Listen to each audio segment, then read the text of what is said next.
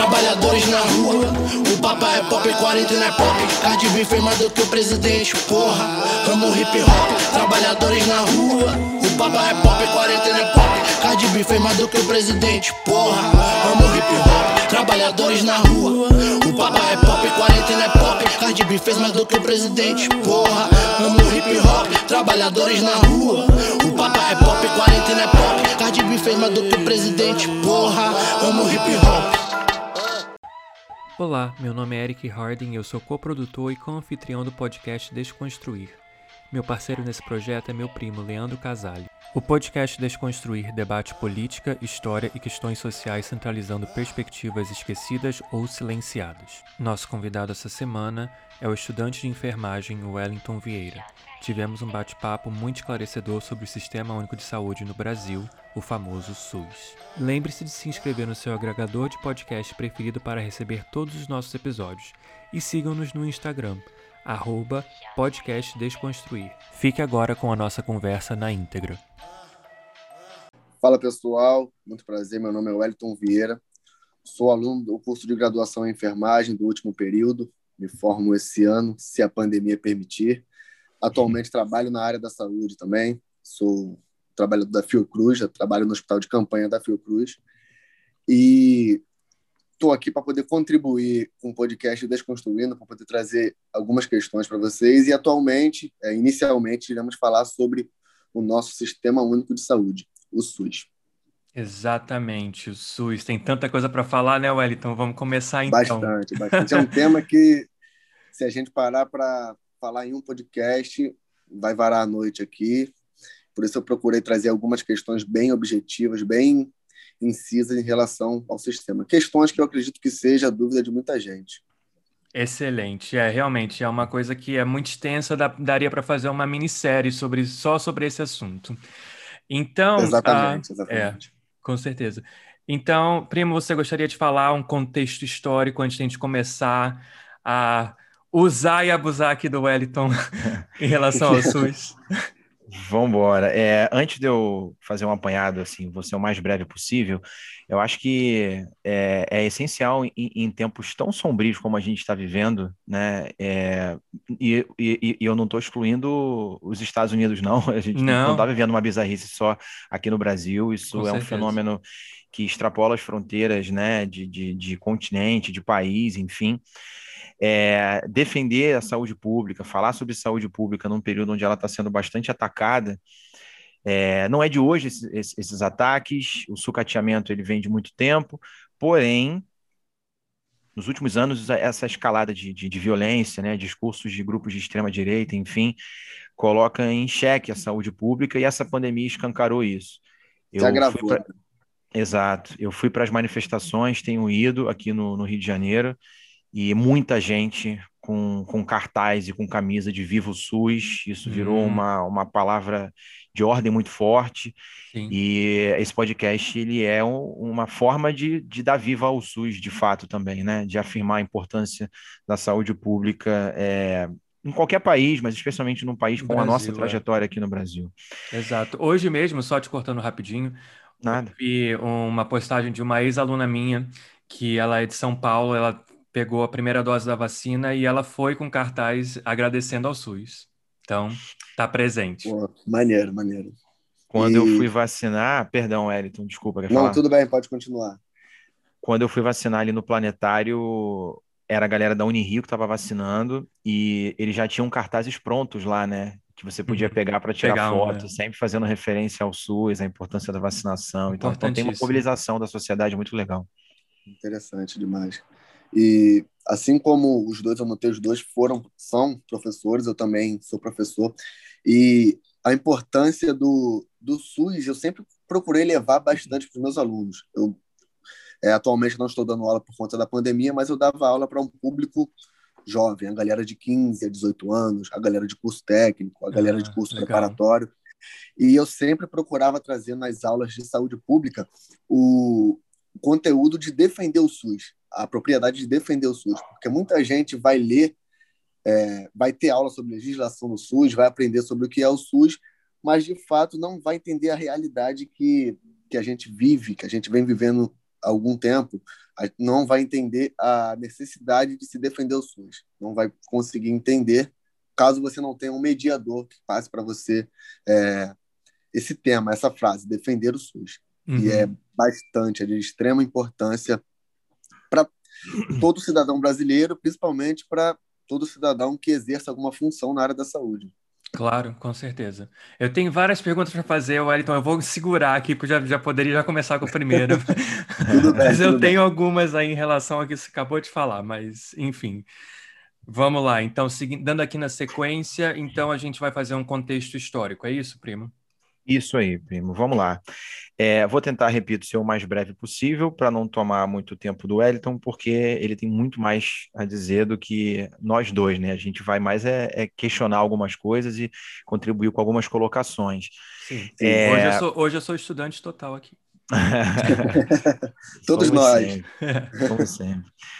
Eu vou voltar, não se assustem, tá? Eu vou voltar lá no período colonial, já aviso logo, estou fazendo um recorte aqui eurocêntrico, né? Para a gente falar de Brasil, a gente infelizmente pega de 1500 para frente, é, ignorando muitas das coisas que existiam antes, mas para ser pragmático, eu vou fazer dessa forma, vou seguir essa, esse recorte cronológico. E aí, se a gente for pensar, por exemplo, no período colonial, voltando né, na história do Brasil, desde lá de 1500 até 1822, que aí já, já é o cenário de independência, quando a gente pensa em, em saúde pública, não, não, havia essa questão de uma saúde pública naquele contexto, né? É, porém, como é que se dava saúde, medicina, cuidados médicos, digamos que, que cura, tratamento e tal? É importante a gente afirmar que existiam saberes naquele contexto, porque a ideia da medicina, como ela é entendida, assim como muitas carreiras, ela nasce basicamente no século XIX. E parece que antes, como é que as pessoas sobreviviam, né? Era simplesmente aleatório. Uns morriam de uma doença, davam azar de pegar, outros sobreviviam por sorte, enfim, não, como se fosse uma coisa muito aleatória. E na verdade, não. Você tem outros tipos de medicina e outros tipos de saberes naquele contexto. Já vou comentar quais são, né? Mas, obviamente, quando a gente fala de período colonial, todo tipo de cura e tratamento se dava a partir de saberes nativos, dos povos originários, e foi assim durante boa parte da nossa história.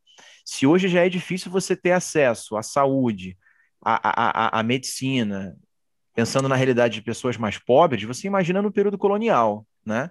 Com certeza. É, acessar um médico é, era coisa para gente branca latifundiária é proprietária de escravos, é o perfil da, da elite brasileira, né? Uhum. Então, é, é, quem é pobre, como é que se vira? Como é que o escravizado se vira? Como é que o, o nativo se vira? As pessoas com uma outra condição é, é, econômica e social. Então, a gente tem a, a, alguns tipos de, de estratégia nesse contexto, né? O que a gente pode mencionar é que desde o século XVI você já tem as famosas santas casas, que são é, é, é, locais né, de, de estrutura religiosa e que praticavam basicamente caridade, tentavam cuidar de alguns doentes, mas nem dá para dizer que ali se exercia uma espécie de medicina.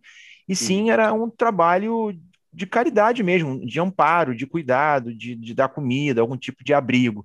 Isso existe de fato, né? Desde o século XVI, desde 1530 e pouco, se eu não me engano, década de 1530, você tem a, a fundação da primeira Santa Casa e outras seriam fundadas mais, mais na frente. Hum. Só para vocês terem uma ideia, a palavra higiene nos dicionários do Brasil, ela só aparece no, no século XIX. Né? Então, isso nem era colocado em pauta naquele contexto. Eu, eu gosto de, de falar disso porque eu ouço muitos alunos meus comentando em sala, quando eu pergunto sobre heranças indígenas, muitos deles falam, né, rede, a culinária e o hábito de tomar banho.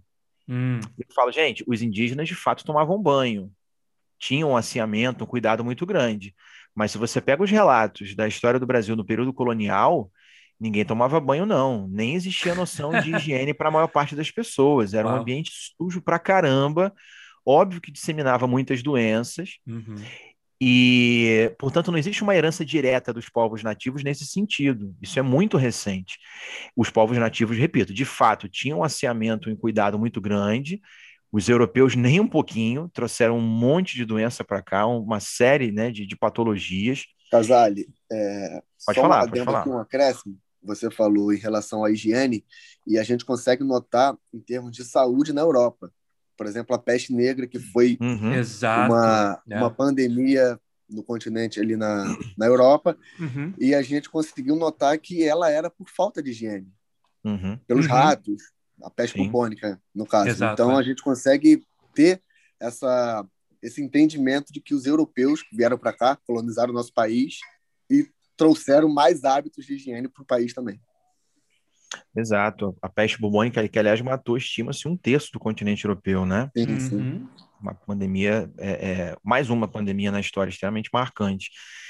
É, então, assim, não era de fato, não havia uma questão de fato com relação à higiene e saúde pública naquele contexto.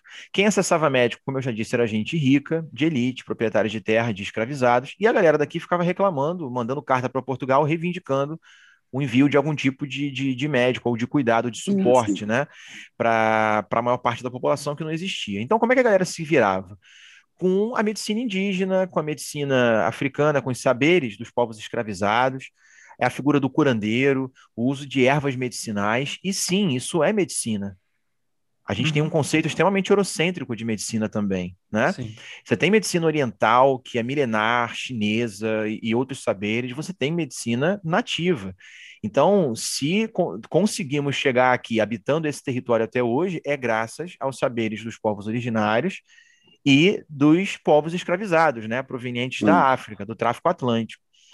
É, muita gente não leva isso a sério, não acredita que isso é medicina, isso é sim uma forma de medicina. Né? A gente não pode negar a importância desse tipo de conhecimento que é presente até hoje, isso se faz presente até A, a hoje. fitoterapia está aí para provar isso. Né? Exa- exatamente, exatamente.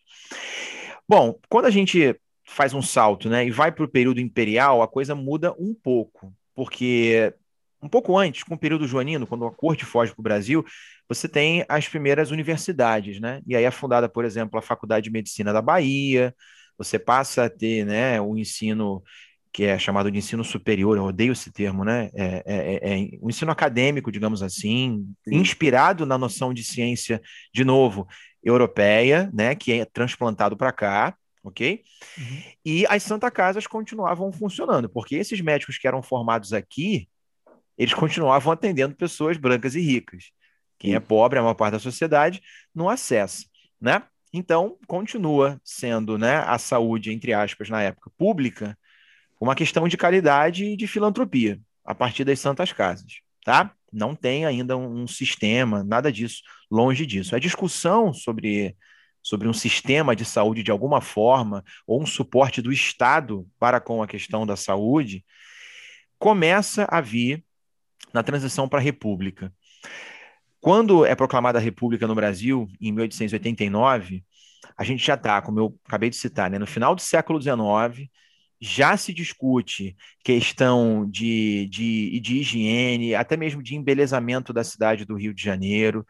Tem também toda uma questão da medicina e de proje projetos eugênicos no Brasil. A eugenia se fez presente e orientou a formação né, de médicos em faculdades aqui no Rio de Janeiro, no Brasil. Né? O Rio era Distrito Federal da época, então não só o Rio de Janeiro, mas como política federal mesmo.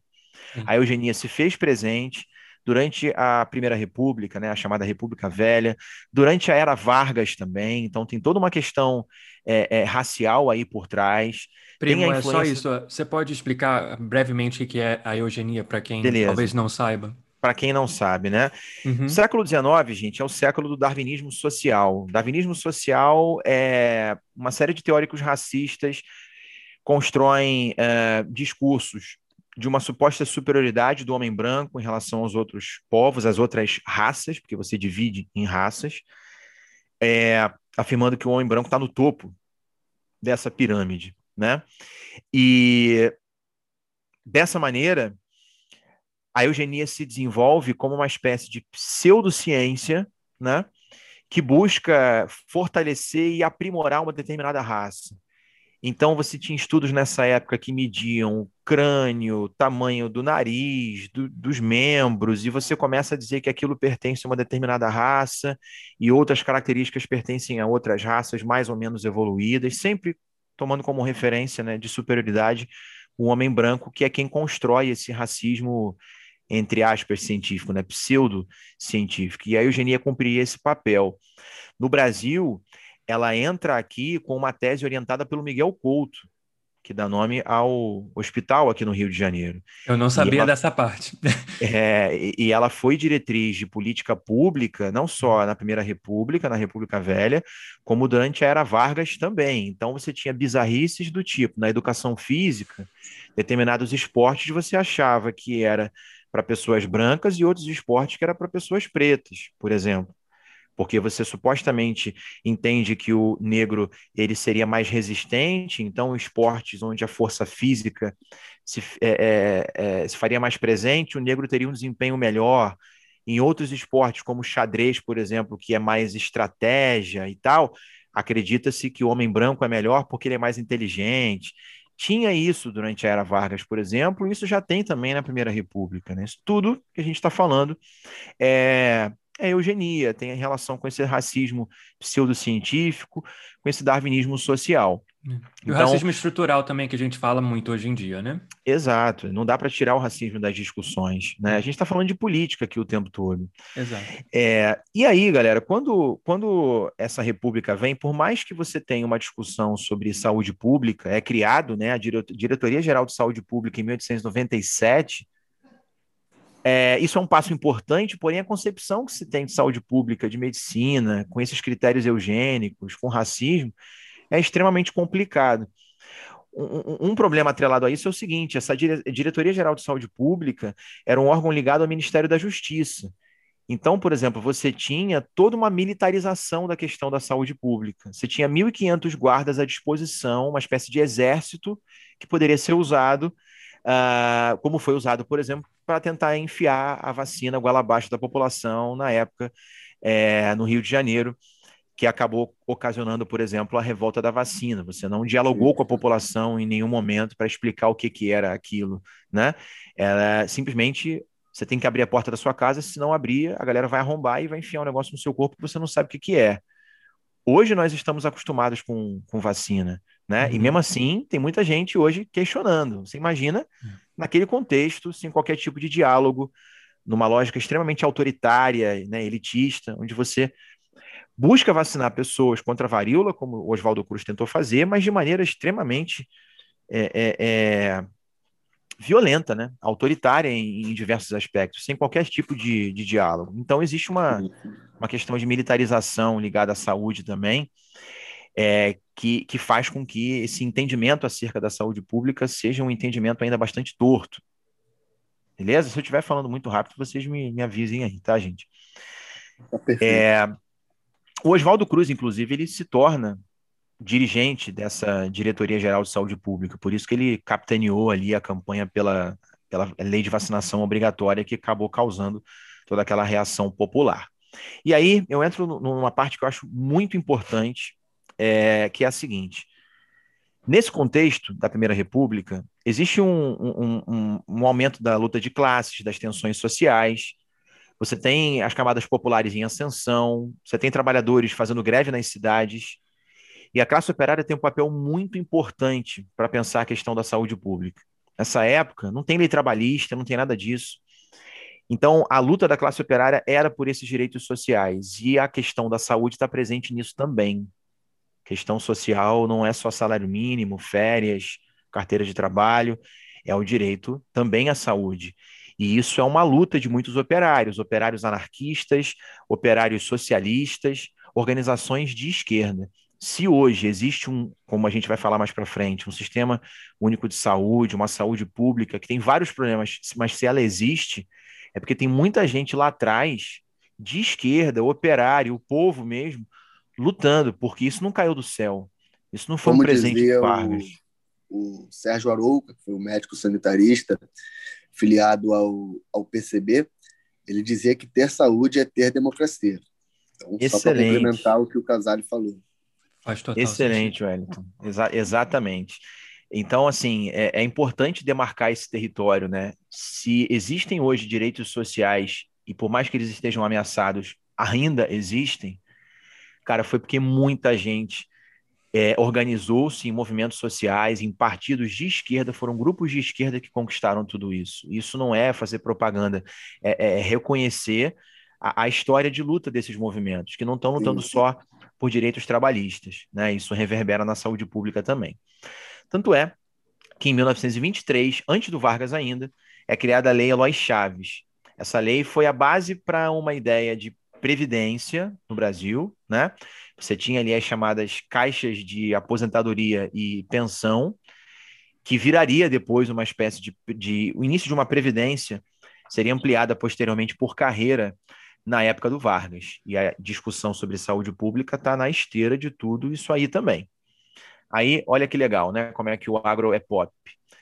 Por pressão dos ruralistas, dos latifundiários, a lei que criava a Caixa de Aposentadorias e Pensões não valeu para trabalhadores rurais, porque eles não queriam se comprometer com essa questão social, né? Então, eles não só não apoiam, como jogam contra, basicamente. As uhum. organizações né, de direita, elite agrária, enfim, que manda nesse país desde o início da colonização. Quando a gente chega no Vargas, aparece pela primeira vez um ministério para a saúde pública, não apenas para a saúde pública, era da educação e da saúde pública, mas ele pelo menos agora não está mais ligado à justiça. Beleza? Vai ser criado o, o, INCA, por exemplo, nesse contexto também, ali mais ou menos em 1941. Com o Vargas você vai ter a CLT, você vai ampliar né, a questão da Previdência. Então, a questão social para o Vargas ela se torna é, uma questão política, não mais uma questão de polícia, apenas como era na, na República Velha, né, na Primeira República.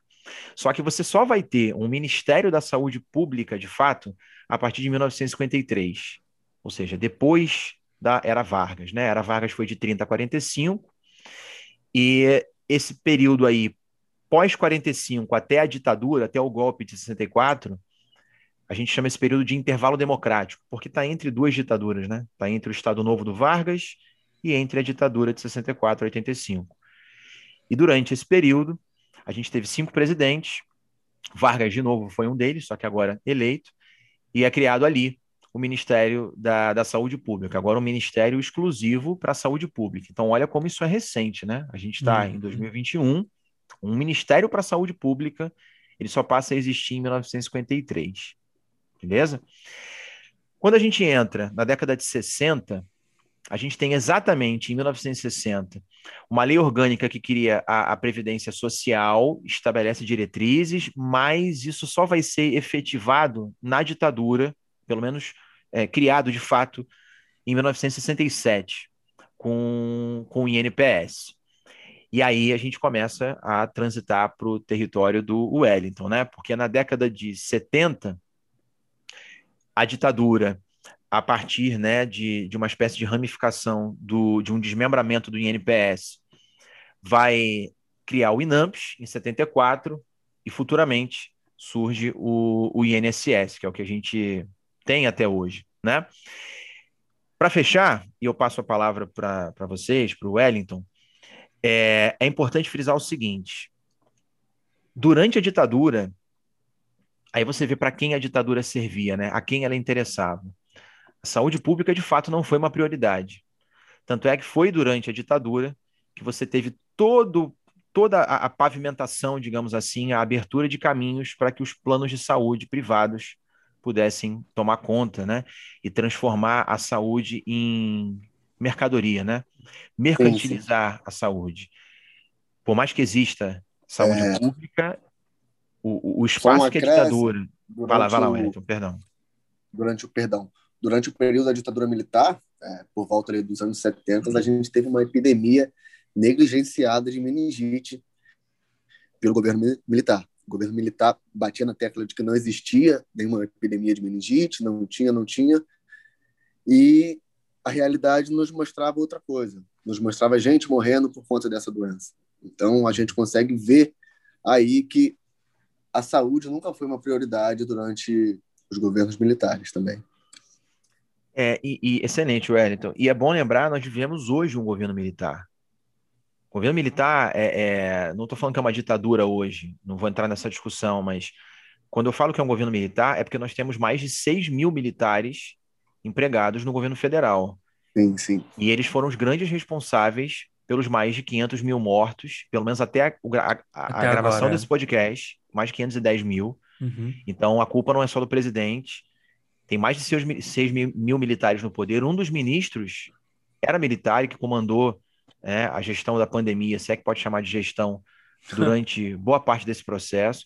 Portanto, a gente não pode individualizar, sem querer, obviamente, defender o presidente. Pelo contrário, ele é um grande responsável, mas a gente não pode esquecer que tem muita gente no Brasil que tem fetiche com o militarismo, né? com as Forças Armadas, e acha que eles sabem o que é melhor para a nação.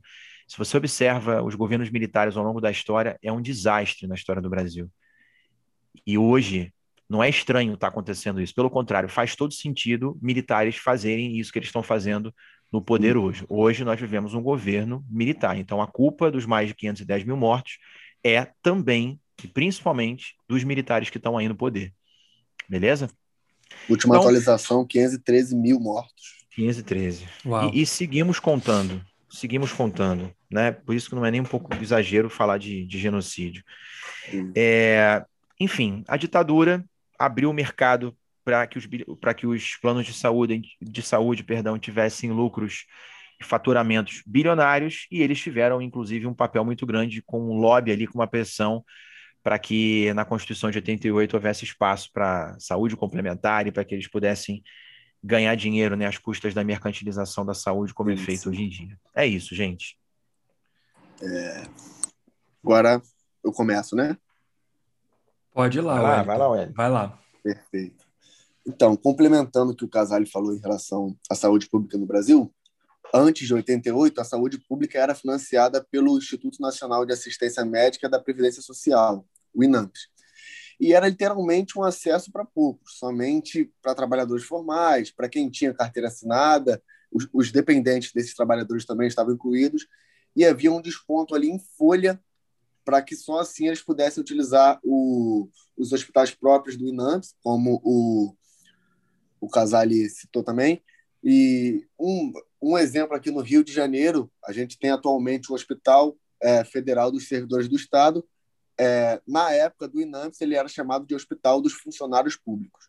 Ou seja, somente se você contribuísse, você tinha acesso a uma saúde que nem era de tanta qualidade, assim. Uhum. É, há algumas estimativas de que somente 45% da população brasileira era, aten- era atendida por um sistema de saúde, e isso em meados dos anos 80.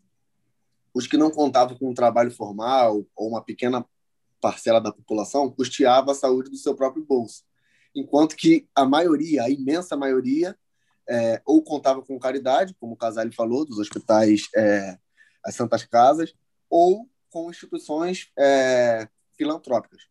E ou simplesmente ela ficava desassistida no quesito de atendimento à saúde. Não só em saúde, a gente via que ficava desa desassistida total pelo governo, mas esse não é o foco do, do, do podcast, então a gente pode prosseguir.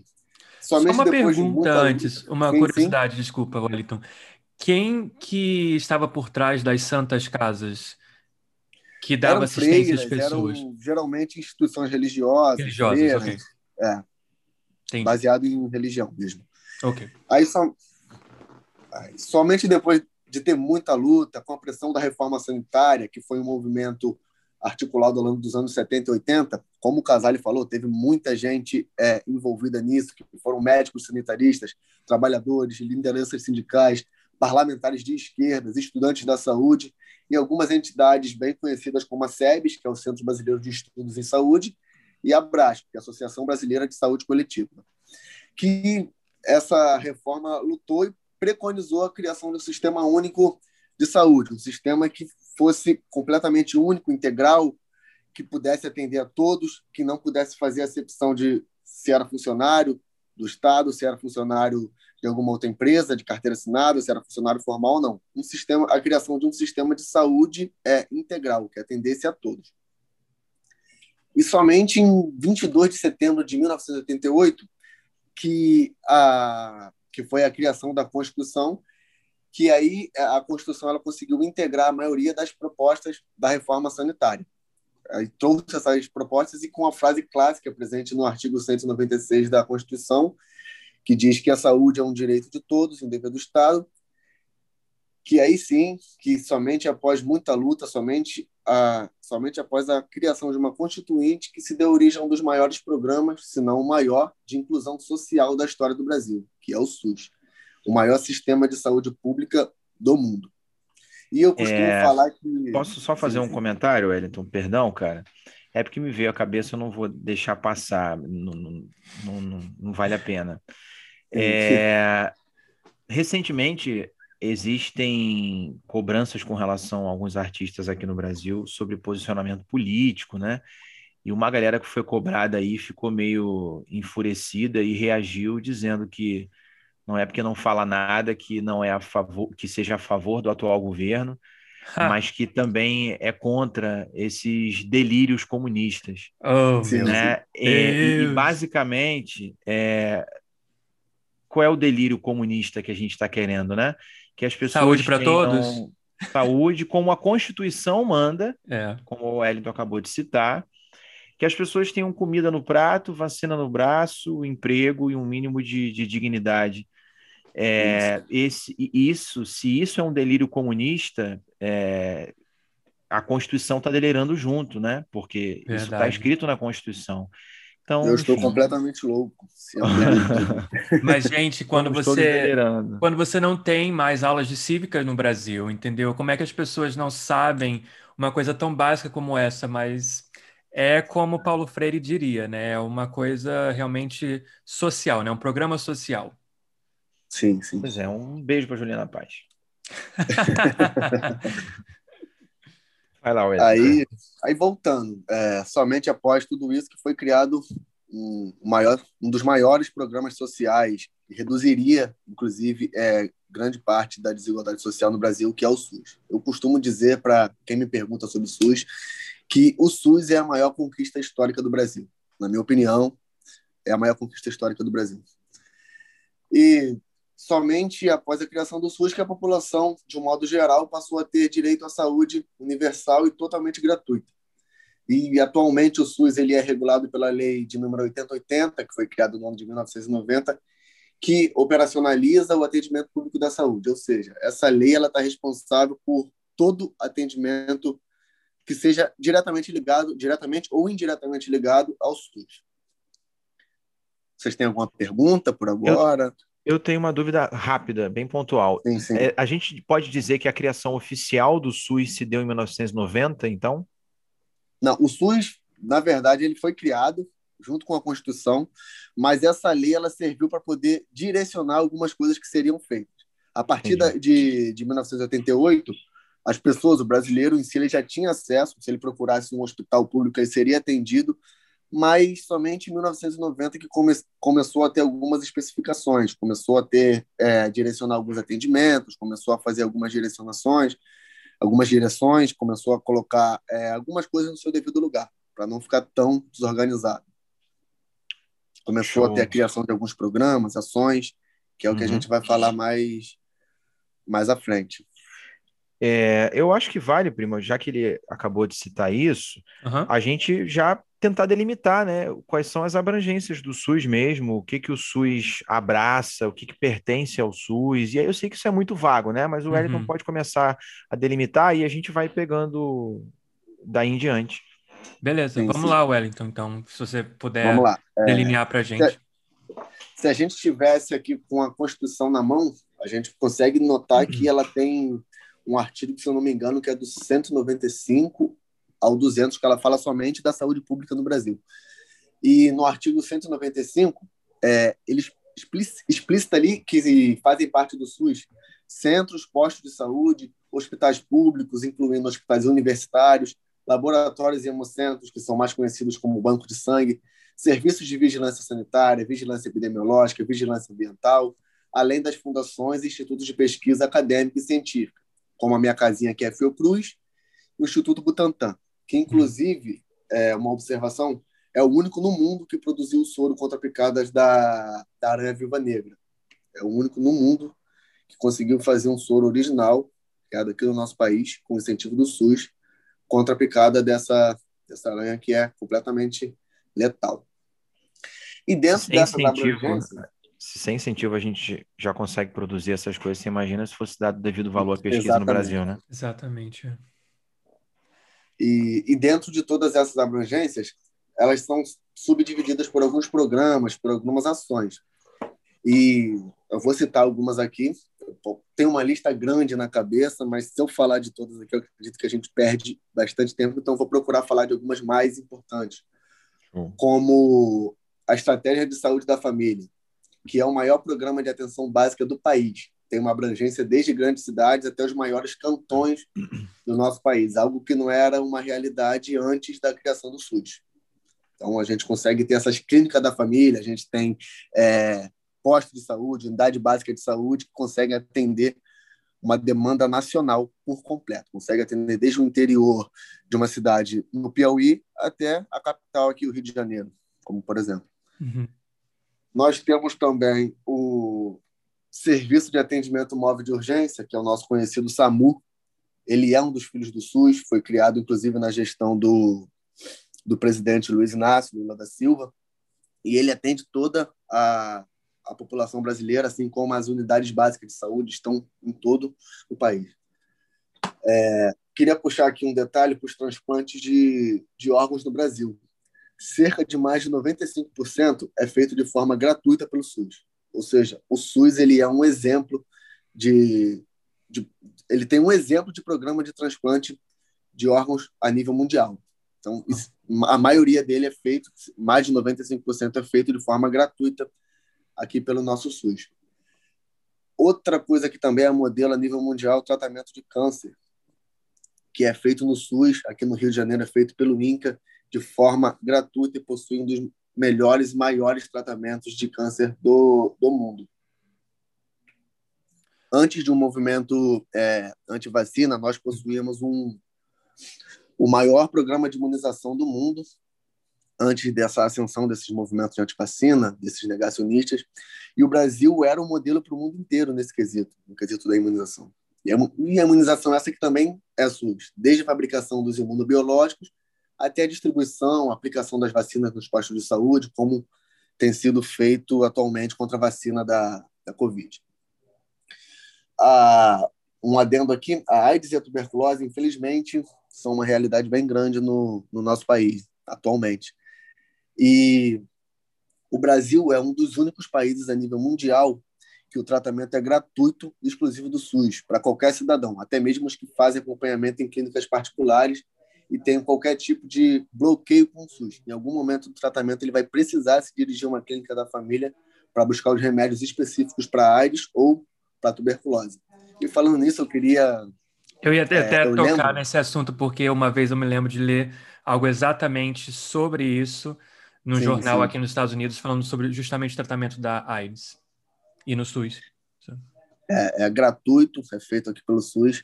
Uhum. A pessoa que, por exemplo, já eu já trabalhei em hospital particular e hospital público, então tenho essa vivência para falar um pouco dos dois. Eu já vi pacientes soropositivos é, em hospitais particulares que fazem uso do medicamento e ficar internado por mais de um mês, o medicamento de uso é, usual dele acabar e o frasco de medicamento que chegar para esse paciente, seja ele independente do plano de saúde que ele tenha, ter lá, a, na maioria das vezes, a, o carimbo da Farmanguinhos aqui, que é da Fiocruz, do Ministério da Saúde, dizendo que é de distribuição única e exclusiva do SUS, que é proibida a venda ao comércio desse medicamento. Então, é, eu consigo dizer que o SUS ele consegue abranger todas as classes da nossa sociedade. Todo mundo, de certa forma, diretamente ou indiretamente, precisa ou vai precisar do SUS. Falando sobre isso, eu lembro de uma história quando eu fazia estágio numa clínica da família. Uma paciente havia contraído tuberculose e tal, e estava fazendo um tratamento com um tisiologista particular. O tisiologista é um médico específico da, da tuberculose e ela dizia para ele que queria pagar o, o, melhor tratamento, que tinha condição disso, e o, o médico encaminhou ela para a clínica da família da, da Babilônia, ali no Leme, dentro da, da comunidade da Babilônia, e ela chegou lá argumentando, dizendo que não, não vejo necessidade de eu estar aqui, se eu tenho condição de pagar o tratamento e tal. Só que o tratamento da tuberculose ele também é exclusivo do SUS. A pessoa que contrai tuberculose no Brasil ela vai ser tratada somente pelo SUS. E uma vez ao mês ela tinha que subir a comunidade para buscar o, o medicamento dela. Ela morava ali na, na Nossa Senhora de Copacabana, era classe alta, e ela subia a comunidade para buscar todo mês o kitzinho com os medicamentos dela. Sim, pode falar, Casé. É, só um, um, a partir do que você falou, uma reflexão bem breve, né? É, muita gente acha que o, o, o, o, privado surge pela deficiência do público. Exatamente, era isso sim, que eu estava pensando. É. é. É, e não é, não é simples assim, não. Primeiro que a deficiência do público não é uma deficiência em natura do público, e sim, sim. um projeto de sucateamento. Que está por trás. Para a né? saúde pública, é. né? A política, né? É, é, isso está por trás da educação pública também. Então não é, é fadada ao fracasso. Exato. É porque é, é feito politicamente para que seja assim. Você pode melhorar sim, e fazer sim. a coisa funcionar publicamente, como aliás é em vários países, né? Hum é, pensando, por exemplo, na educação pública, na saúde depende de cada país. É, mas o, o, o, o setor privado, esse exemplo que você acabou de dar, acho que retrata bem isso, Wellington, ele é um espaço não só considerado de excelência, porque o público pode ser de excelência e é de excelência em muitos casos. Sim, sim. Ele é um espaço de afirmação e de diferenciação de uma classe média de uma elite. Então, quando você quer ir para o privado, não necessariamente é porque o privado é melhor. Você quer ir porque existe esse pensamento, né? Elitista, racista, de que você não quer se misturar com gente pobre.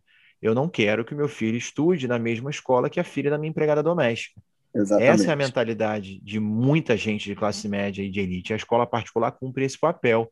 Uhum. É, não necessariamente é, é sinônimo de qualidade. Eu acho que se, se vocês não concordarem, falem aí, mas eu acho que para o setor da saúde pública e privada, eu acho que a relação serve também para a gente pensar. Né? Sim.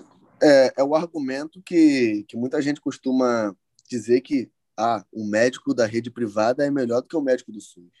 Ambos, na, na maioria, foram formados pela mesma universidade, cursaram o mesmo curso, e alguém chega e fala: Eu sei que existem profissionais e profissionais, mas isso aí não é não é a questão que eu estou querendo tratar.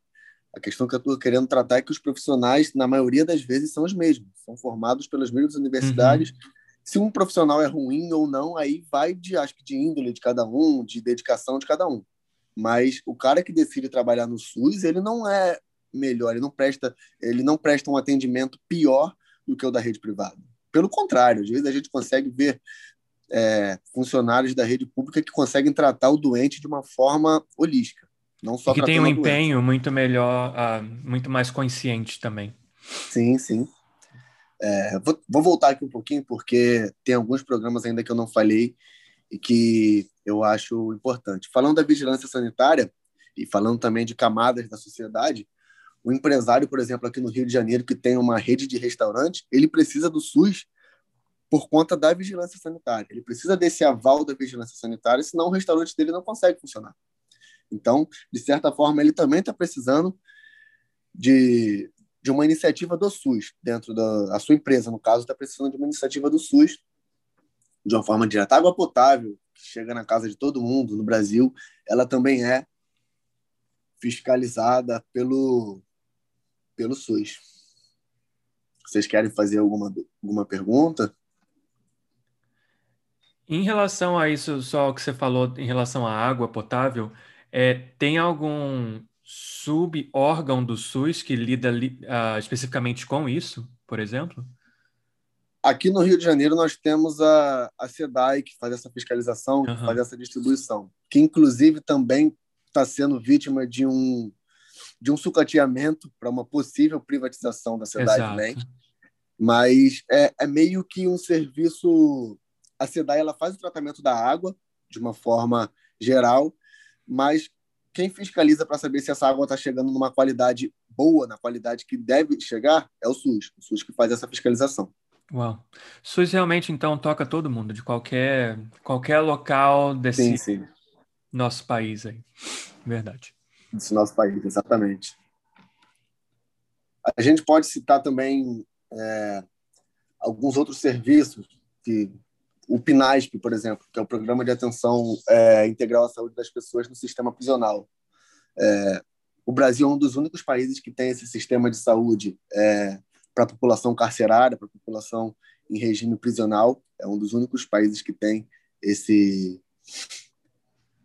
esse sistema e buscando justamente pensando numa reabilitação de forma saudável. Né? A gente não, não tem como a gente simplesmente trancar os caras lá e esquecer as pessoas lá, como é muitas vezes feito aqui no nosso país. Uhum. E posso continuar? Gente, pode, é, pode. são fora aqui do podcast. Está dando para entender perfeitamente? Ou estou falando muito rápido? Se quiser, eu diminua. Aqui. Não, eu estou acompanhando, é porque Não, é, tá realmente é muita coisa, mas. Sim, sim.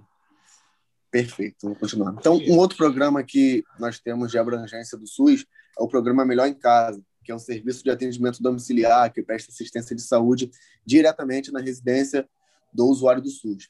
Existe também o programa de volta para casa, que eu acho que é um programa muito importante, bem sensacional, que ele garante auxílio e reabilitação psicossocial para egressos que foram internados em hospitais psiquiátricos. Então, esse programa ele consegue é, levar esse indivíduo de volta para casa, tentando uma ressocialização dele, tentando inserir novamente esse indivíduo é, na sociedade, dentro do seu lar, com a ajuda da família e com a ajuda do Estado.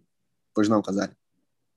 É, sobre isso que você comentou, cara, eu falei até isso em aula esses dias e tenho falado bastante. Esses casos agora estão ficando um pouquinho mais famosos, mas é importante lembrar que de 1903 até a década de 1990, é, existiu em Barbacena, em Minas Gerais, né, um, um, um, manicômio que foi responsável pela morte de mais de 60 mil pessoas e, e atravessou várias fases da história do Brasil.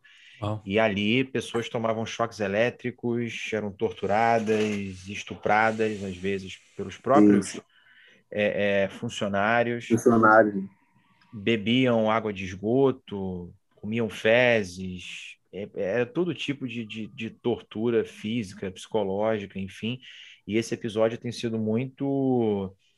É, quer dizer, pouco ainda, mas tem sido mais falado recentemente como símbolo da luta anti, antimanicomial aqui no Brasil, né? Que, que, sim, sim. que é uma pauta extremamente importante. É um, um manicômio em Barbacena. Tem um livro que fala sobre isso, chamado Genocídio Brasileiro, se eu não me engano, da Daniela Arbex. É uma história triste demais, né? E que, assim, rasgou o século XX, cara. Foi de 1903 é, é. até 1996. É, e eu tenho uma, uma pergunta: o, tem alguma, alguma responsabilidade do SUS, alguma atribuição do SUS, uma política específica do SUS para usuários de, de, de drogas, de dependência química, alguma coisa assim? Sim, tem. O SUS ele possui um programa que atende diretamente é, usuários de droga, pessoa em situação é, de uso é, habitual de drogas, a pessoa viciada. Então, é, o SUS ele possui esse tipo de programa e atua basicamente com, com um programa de redução de danos também, porque não, não adianta a gente tentar forçar é, por exemplo, uma internação compulsória nesse indivíduo, tentar fazer com que ele pare de um dia para o outro, sendo que a gente não tem políticas públicas para fazer com que ele pare. Então, o SUS também tem sim, não tem um programa com um nome específico, mas ele tem atuação e geralmente é feito pelas unidades básicas de saúde, pelo, pelo atendimento é, de rua, que tem um programa do SUS que se chama consultório de rua, que atende a população que está vivendo na rua, ou também outros indivíduos. É, dentro da, dessa unidade básica de saúde, nós possuímos uma, como se fosse um braço da unidade básica de saúde, que são os CAPs, que são Centros de, de Atenção Psicossocial. E nós possuímos o CAPS infantil, tem o CAPS AD, que é álcool e droga, e, e é ele que atua diretamente na, na reabilitação desse, desse indivíduo, desse indivíduo que está nessa condição. Então, é, o programa mais específico é o CAPS AD que é o Centro de Atenção Psicossocial, Álcool e Droga, que consegue ter uma abrangência maior com esse indivíduo vítima do uso de droga ou álcool. Eu tenho, na verdade, uma pergunta também. É, em relação a isso, eu tinha uma avó que já faleceu em 2014, mas que ela foi internada algumas vezes porque ela tinha transtorno bipolar e foi internada em hospitais psiquiátricos no Rio, sim, inclusive sim. o Pedro Ernesto. É um uhum. do que eu, do que eu, eu me lembro. É... Como que anda atualmente essa situação de hospitais psiquiátricos no uh, mediante ao SUS? Como é que está isso? E por que que, já que vocês tocaram no assunto de manicômios, por que que o SUS ainda é, não apoia, não seria a palavra correta, mas por que que ainda permite que existam manicômios no Brasil?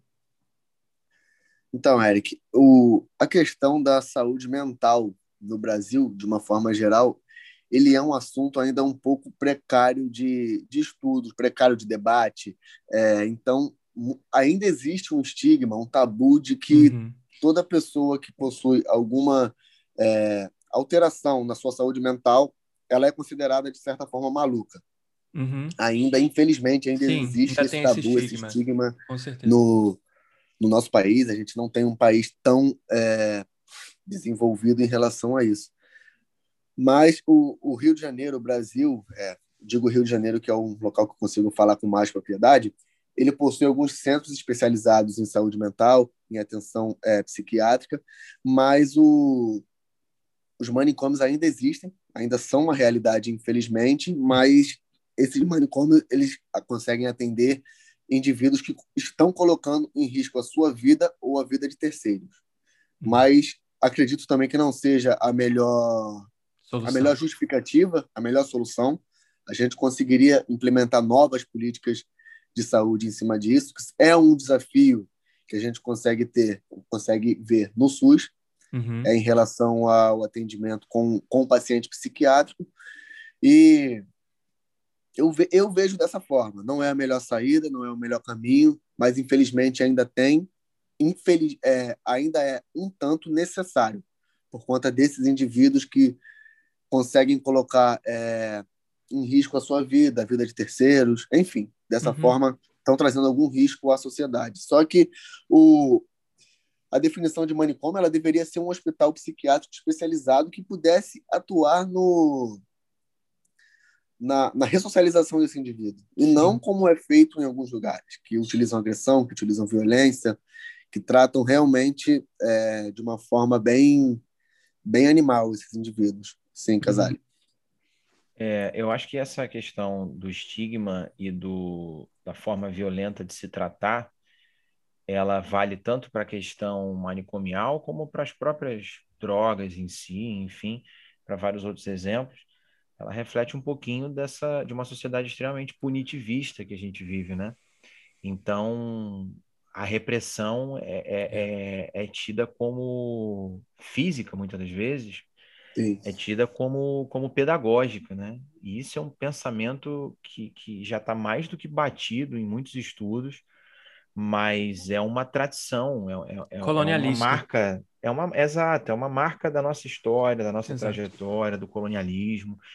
É, a gente viu hoje, por exemplo, aqui no Brasil, essa saga que foi essa história do, do, do Lázaro, né?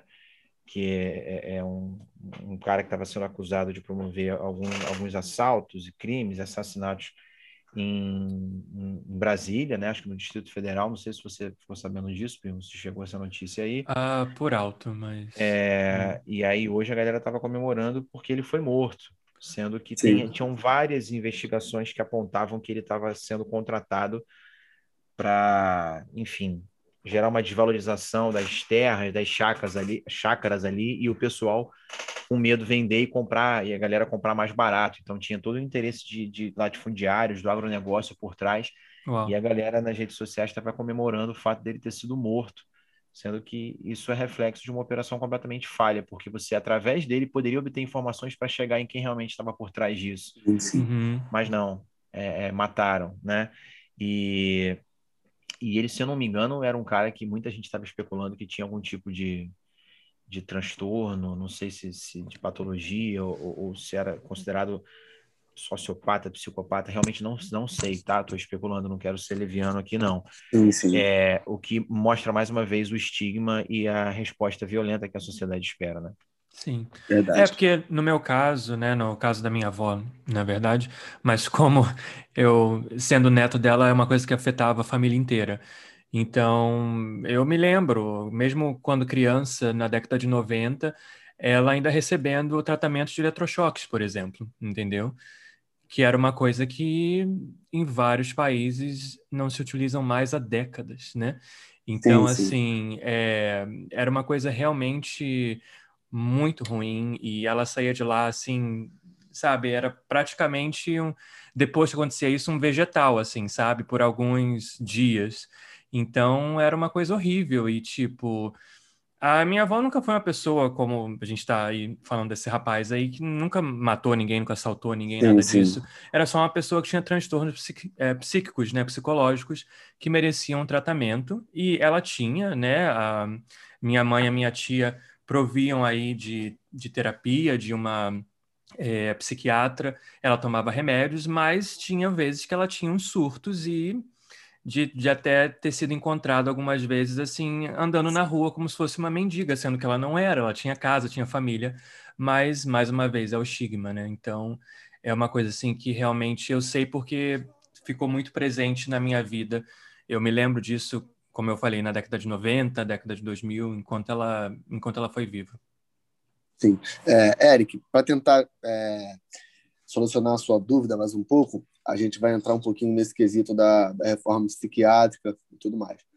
Ela foi apresentado um projeto em 1989, Uau. logo após a criação do SUS, para que tivesse uma reforma psiquiátrica. Uhum. Somente 12 anos após, em 2001, que foi sancionada a lei da, da reforma psiquiátrica. Então, passou muito tempo, é, muita gente sofreu nisso. E a lei da reforma psiquiátrica ela deixava claro que que proibia a, a utilização de manicômios no Brasil. Só que a gente viu isso acontecer, reduziu algum, alguns, só que infelizmente a gente ainda tem alguns sem nem previsão de, de ter fim. Uau. E Isso há 20 Isso é uma- anos, né? Depois de 20 anos. É. 2001. sim, sim, é. E hoje em dia a gente tem alguns, eu creio que deva ter cerca de 100 manicômios é, a nível nacional, sem previsão, sem previsão de fim, sem previsão de, de acabar. E isso é uma briga do SUS, é uma briga que se debate dentro do SUS, o fim desses manicômios. A gente consegue é, ver, notar estudiosos, é, especialistas em saúde pública que, que querem, que pedem o fim dos manicômios. E alguns deles não estão mais vinculados à saúde pública, alguns deles estão vinculados a entidades religiosas, instituições religiosas que acreditam ser o melhor caminho, sem conhecer o mínimo de, de saúde pública, sem conhecer o mínimo de saúde de um modo geral. Não. não, não é esse o caminho. Mas, enfim, essa é uma conversa para outro, para outra hora. É, seria outro tema de podcast. Sim, mas então, voltando, né, ao, ao tema principal, né, sobre o SUS e o que que você vê que é o papel do SUS atualmente? Você já tocou mais ou menos nesse, nesse tópico, mas Sim, hoje eu com a queria só, Covid... eu queria Ah, só sim, sim, terminar alguns desculpa. programas, porque Com eu sei certeza, que vai tem lá, gente que não, que não faz ideia é que esses, esses programas são do SUS. Ok, A farmácia popular, eu creio que todos aqui conheçam, sim, ela oferece acesso gratuito da população em medicamentos considerados essenciais, como medicamentos para hipertensão, para diabetes, medicamentos para cardiopatas.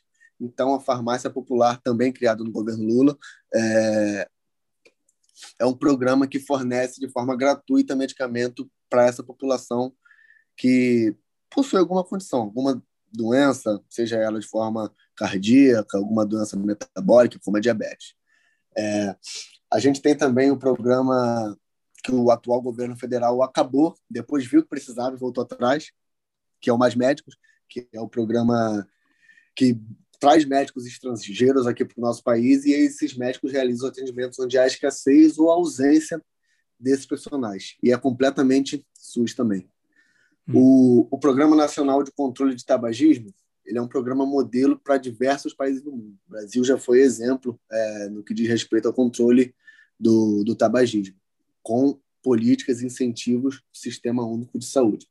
Programa de saúde na escola também é SUS, que leva ação de promoção da saúde, é, prevenção de doença de criança, adolescente e jovens da rede pública, é bem utilizado é, no Nordeste, É, esse programa é bem utilizado mais no Nordeste.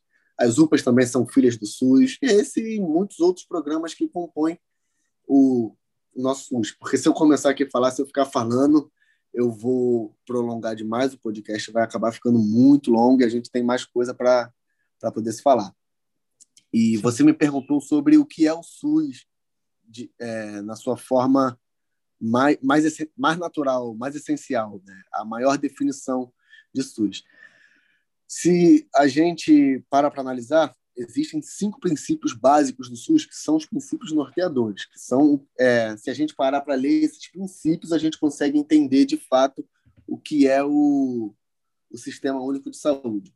E vou falar um a um, e aí eu vou falando uma explicação dentro de cada um deles, porque cada um, é, porque não só às vezes a gente fala só o termo da palavra do conceito, a gente nem sempre consegue entender, são conceitos bem bem complexos, então uma explicação se faz necessária. O primeiro conceito é a universalidade, ou seja, é a garantia de acesso a toda a população aos serviços de saúde. Todo e qualquer cidadão, seja ele brasileiro ou não, residente do país ou não, esteja aqui pelo menos viajando, conhecendo o nosso país. É, então, o SUS procura, não nega atendimento a ninguém. Não nega atendimento a ninguém. Entendi. Qualquer pessoa que esteja em solo brasileiro, em território brasileiro, ela pode e deve ser atendida pelo Sistema Único de Saúde. Uhum. E ela garante que a saúde é um direito de todos. Então, todo cidadão, todo indivíduo que esteja no nosso país, se ele procurar uma clínica da família, ele vai ser atendido. Se ele procurar um hospital e precisar ficar internado por um, dois, três meses, ele vai ser internado, vai receber é, uma assistência como se ele fosse um cidadão brasileiro. Sim, não, isso é interessante porque num país de, de dimensões né, continentais como o nosso, uh, por exemplo, uma pessoa que às vezes cruza a fronteira e acontece alguma coisa, ela vai ser tratada pelo SUS. Vai. Eu tenho certeza que existem vários casos disso né, nessas cidades aí que fazem fronteiras com outros países da América do Sul. Eu acredito que sim. Não conheço nenhum caso em particular, mas a gente pode é, usar um exemplo turista, que vem, por exemplo, carnaval no Brasil e se acidenta aqui no país, acontece alguma coisa, ele é atendido pelo SUS de forma gratuita e, na maioria das vezes, de qualidade também. Uhum, uhum. É, um outro princípio é a equidade, que ela, de acordo com o Ministério da Saúde, equidade significa assegurar ações e serviços de saúde de acordo com a complexidade que o caso requeira mora o cidadão onde morar, sem privilégios e barreiras.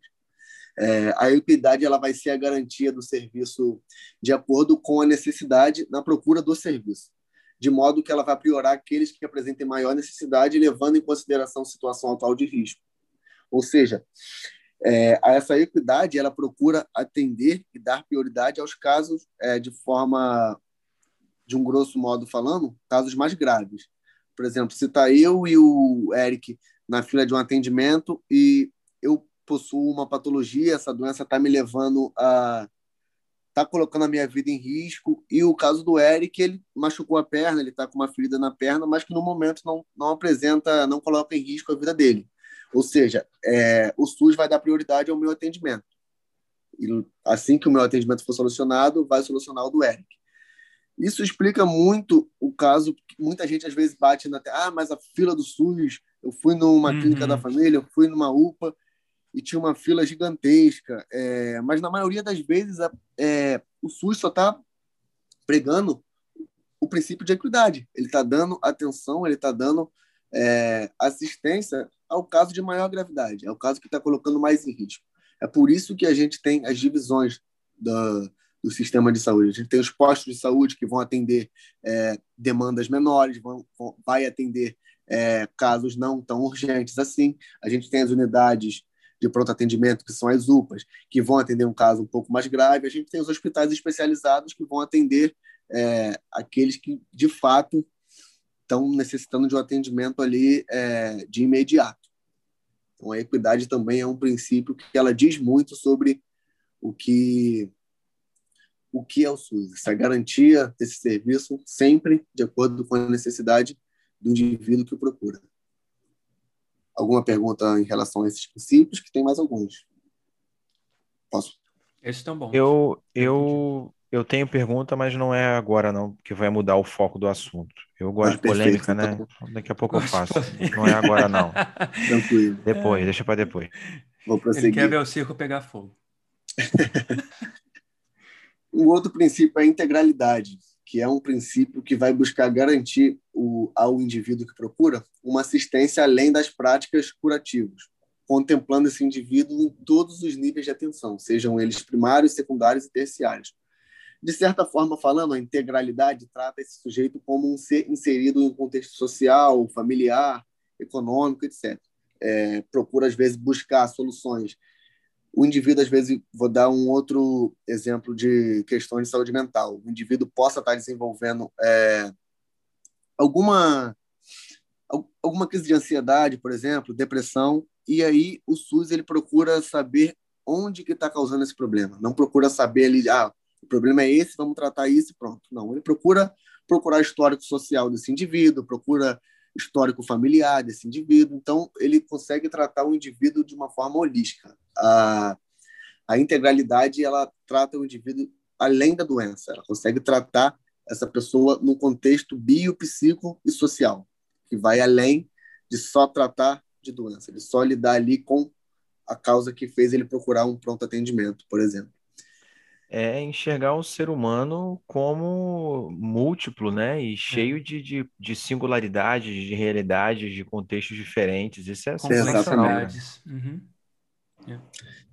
E tem um princípio que ele é mais burocrático, que é a descentralização, que é entendido como uma redistribuição das responsabilidades. É, nas ações, os serviços de saúde vão ser divididos dentro dos três níveis de governo: federal, estadual e, e municipal. E esse esse princípio, esse a descentralização, ela combina muito com o próximo princípio que é a regionalização.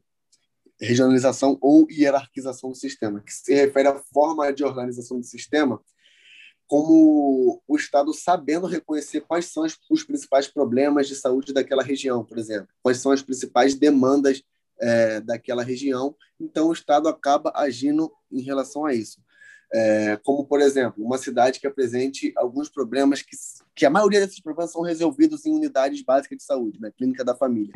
É, o Estado vai trabalhar em cima dessa demanda, ou seja, vai implantar mais é, equipe de saúde da família ali, porque a gente está notando que nessa cidade a gente está tendo muitos casos que são que podem ser solucionados na unidade básica de saúde. E, por exemplo, eu tenho é, quatro UPAs dentro desse município e tem uma unidade de saúde da família. Ou seja, o Estado precisa colocar mais unidades de saúde da família, que é a maior demanda daquela localização ali. E, por último, e não menos importante, que eu acredito que seja um dos mais importantes também, é o princípio de participação e controle social, que é um princípio que garante à população, por meio de algumas entidades representativas, esse princípio garante que eles participem do processo de formulação das políticas públicas de saúde. Ou seja, os conselhos de saúde são um exemplo de participação social. Pode ser que tenha um conselho em algum município e entidades é, representativas daquele município ali vai buscar ouvir a população, vai buscar saber da população e levar para um órgão mais acima para saber o que de fato pode ser feito, o que a gente pode é, implementar naquela localidade ali de acordo com a necessidade e a demanda da localidade. Então a gente consegue ver que todos esses cinco princípios eles se interligam, né? A gente consegue notar que um está interligado ao outro e sem um desses o SUS seria completamente é, ineficaz. Então a gente vê que a gente precisa desses cinco princípios. Esses cinco princípios estão interligados um com o outro para que a gente possa ter o nosso sistema é, de saúde funcionando. Show. É, eu posso fazer a, a, pergunta que vai mudar um pouquinho, mas eu acho que tem a ver com a questão da abrangência do SUS, que é uma dúvida mesmo. Sim, sim. Hoje nós estamos comemorando né, o, a importância do orgulho LGBT, não é isso? Dia Internacional, sim. certo? Do orgulho LGBT. Uhum. E o mês também, né? Na verdade, junho isso. também é um... Exato, primo. É... E aí me veio a seguinte questão. É... Não sei se o Wellington vai saber responder, mas uh, teve alguma mudança na legislação? São duas perguntas. Teve alguma mudança na legislação recente no SUS com relação especificamente ao público LGBT, mais tinha alguma especificidade para tratamento de como lidar com esse público que seja ou não fruto de preconceito no passado ou hoje em dia? E a outra pergunta é se é cirurgia de mudança de sexo, se é sim. feita pelo SUS, sim ou não, como é que é isso? É, vamos no, no que você perguntou primeiro sobre a lei. Né? Em 2017, a gente tem a lei que dispõe sobre a Política Nacional de Saúde Integral do, de, do público LGBT. Então a gente consegue, a gente identifica somente a partir de 2017. Olha só. Quatro anos atrás, gente. Quatro é. anos atrás, a gente tem uma política de saúde que é, oferece uma atenção é, diretamente ligada ao público LGBT, somente em 2017. É, se não me engano, 28 de setembro de 2017, quase que no final do ano já, quase que 2000, 2018 já. Governo do Temer, então, no caso. Sim, governo do Temer.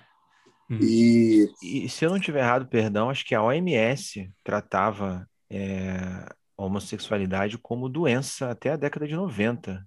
Sim, eu sim. acho que é isso, tá? Acho eu que acho... até 1990 exatamente. Uhum. 1990, tem 30 anos. Tratava é, retirou, no caso da lista, como. Uma patologia. É. Sim, sim. E sobre o que você me perguntou, é, a mudança de sexo, o SUS sim é autorizado a fazer mudança é, de sexo é, em usuários que queiram fazer esse tipo de cirurgia. Só que aí tem todo o acompanhamento por trás disso, até a pessoa ser de fato encaminhada a, a essa unidade que faça essa cirurgia de mudança de sexo. Transição, é, processo transexualizador, né, na verdade, que se chama. Hormônios, essas oh, coisas. Excelente. Sim, sim. É, uhum. e o SUS, é, após esse processo, o, o SUS vai fazer um acompanhamento com, com esse indivíduo.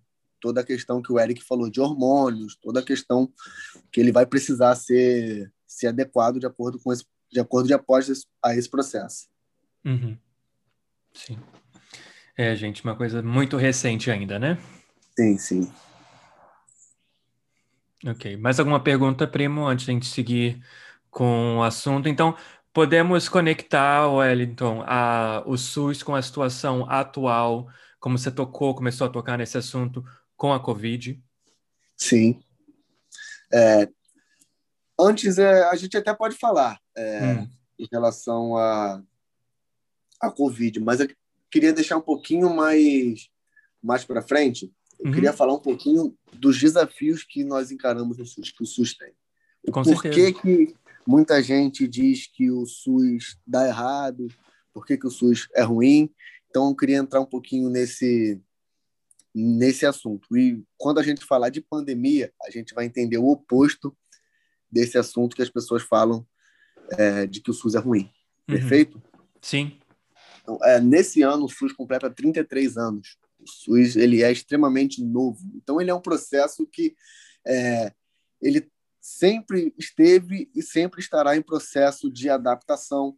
Ele sofreu e sofre mudanças até hoje e encara alguns desafios que fazem com que muitos dos princípios anteriores, é, de certa forma, possam, é, a grosso modo falando, se perder. Então, um do, dos maiores problemas é, do SUS atualmente é o seu sucateamento. A governança de muita gente que encara a saúde como mercadoria, como um gasto, não como um investimento, leva a essas situações desagradáveis no sistema. O maior alvo dessa, desse sucateamento é a coligação desses governantes a planos de saúde ou as redes de hospitais é, privados. De uns anos para cá, a busca por planos de saúde aumentou cerca de 40% a nível nacional coincidentemente, a gente notou um maior sucateamento do sistema de saúde pública no Brasil. A uhum. falta de políticas públicas, a falta de investimento, o congelamento de gastos, a PEC número 241, que está aí, que a gente sofre muito com ela, o trabalhador, o usuário do SUS sofre bastante com ela, E mesmo assim a gente consegue ver o SUS se mantendo, a gente consegue ver o SUS resistindo, e por esse motivo a gente precisa é, defender o SUS. Fazer uma observação para a gente poder notar é, a grandeza do SUS. No ano de 2019, eu vou usar esse dado de 2019 porque não havia pandemia no Brasil, então a gente consegue pegar é, a situação da saúde no Brasil de uma forma, é, entre aspas, normal. Mas 2019 o SUS realizou cinco, cerca de 5,3 bilhões de procedimentos ambulatoriais. Bilhões. Um, bilhões. 1,7 bilhões de consultas médicas, 15 milhões de internações, cerca de 22 milhões de procedimentos oncológicos e 4 milhões de procedimentos quimioterápicos. Ou seja, analisando esses números, a gente consegue notar a grandiosidade desse, desse sistema. É, por esses motivos, dentre outros motivos, que a nossa luta deve ser para que esse sistema seja aperfeiçoado e encarado com mais seriedade por quem o governa, não uhum. privatizado como muita gente defende. O projeto de privatização do SUS ele é um, um genocídio anunciado. A gente pode dizer que privatizar o SUS a gente vai estar causando um genocídio, outro genocídio à população brasileira.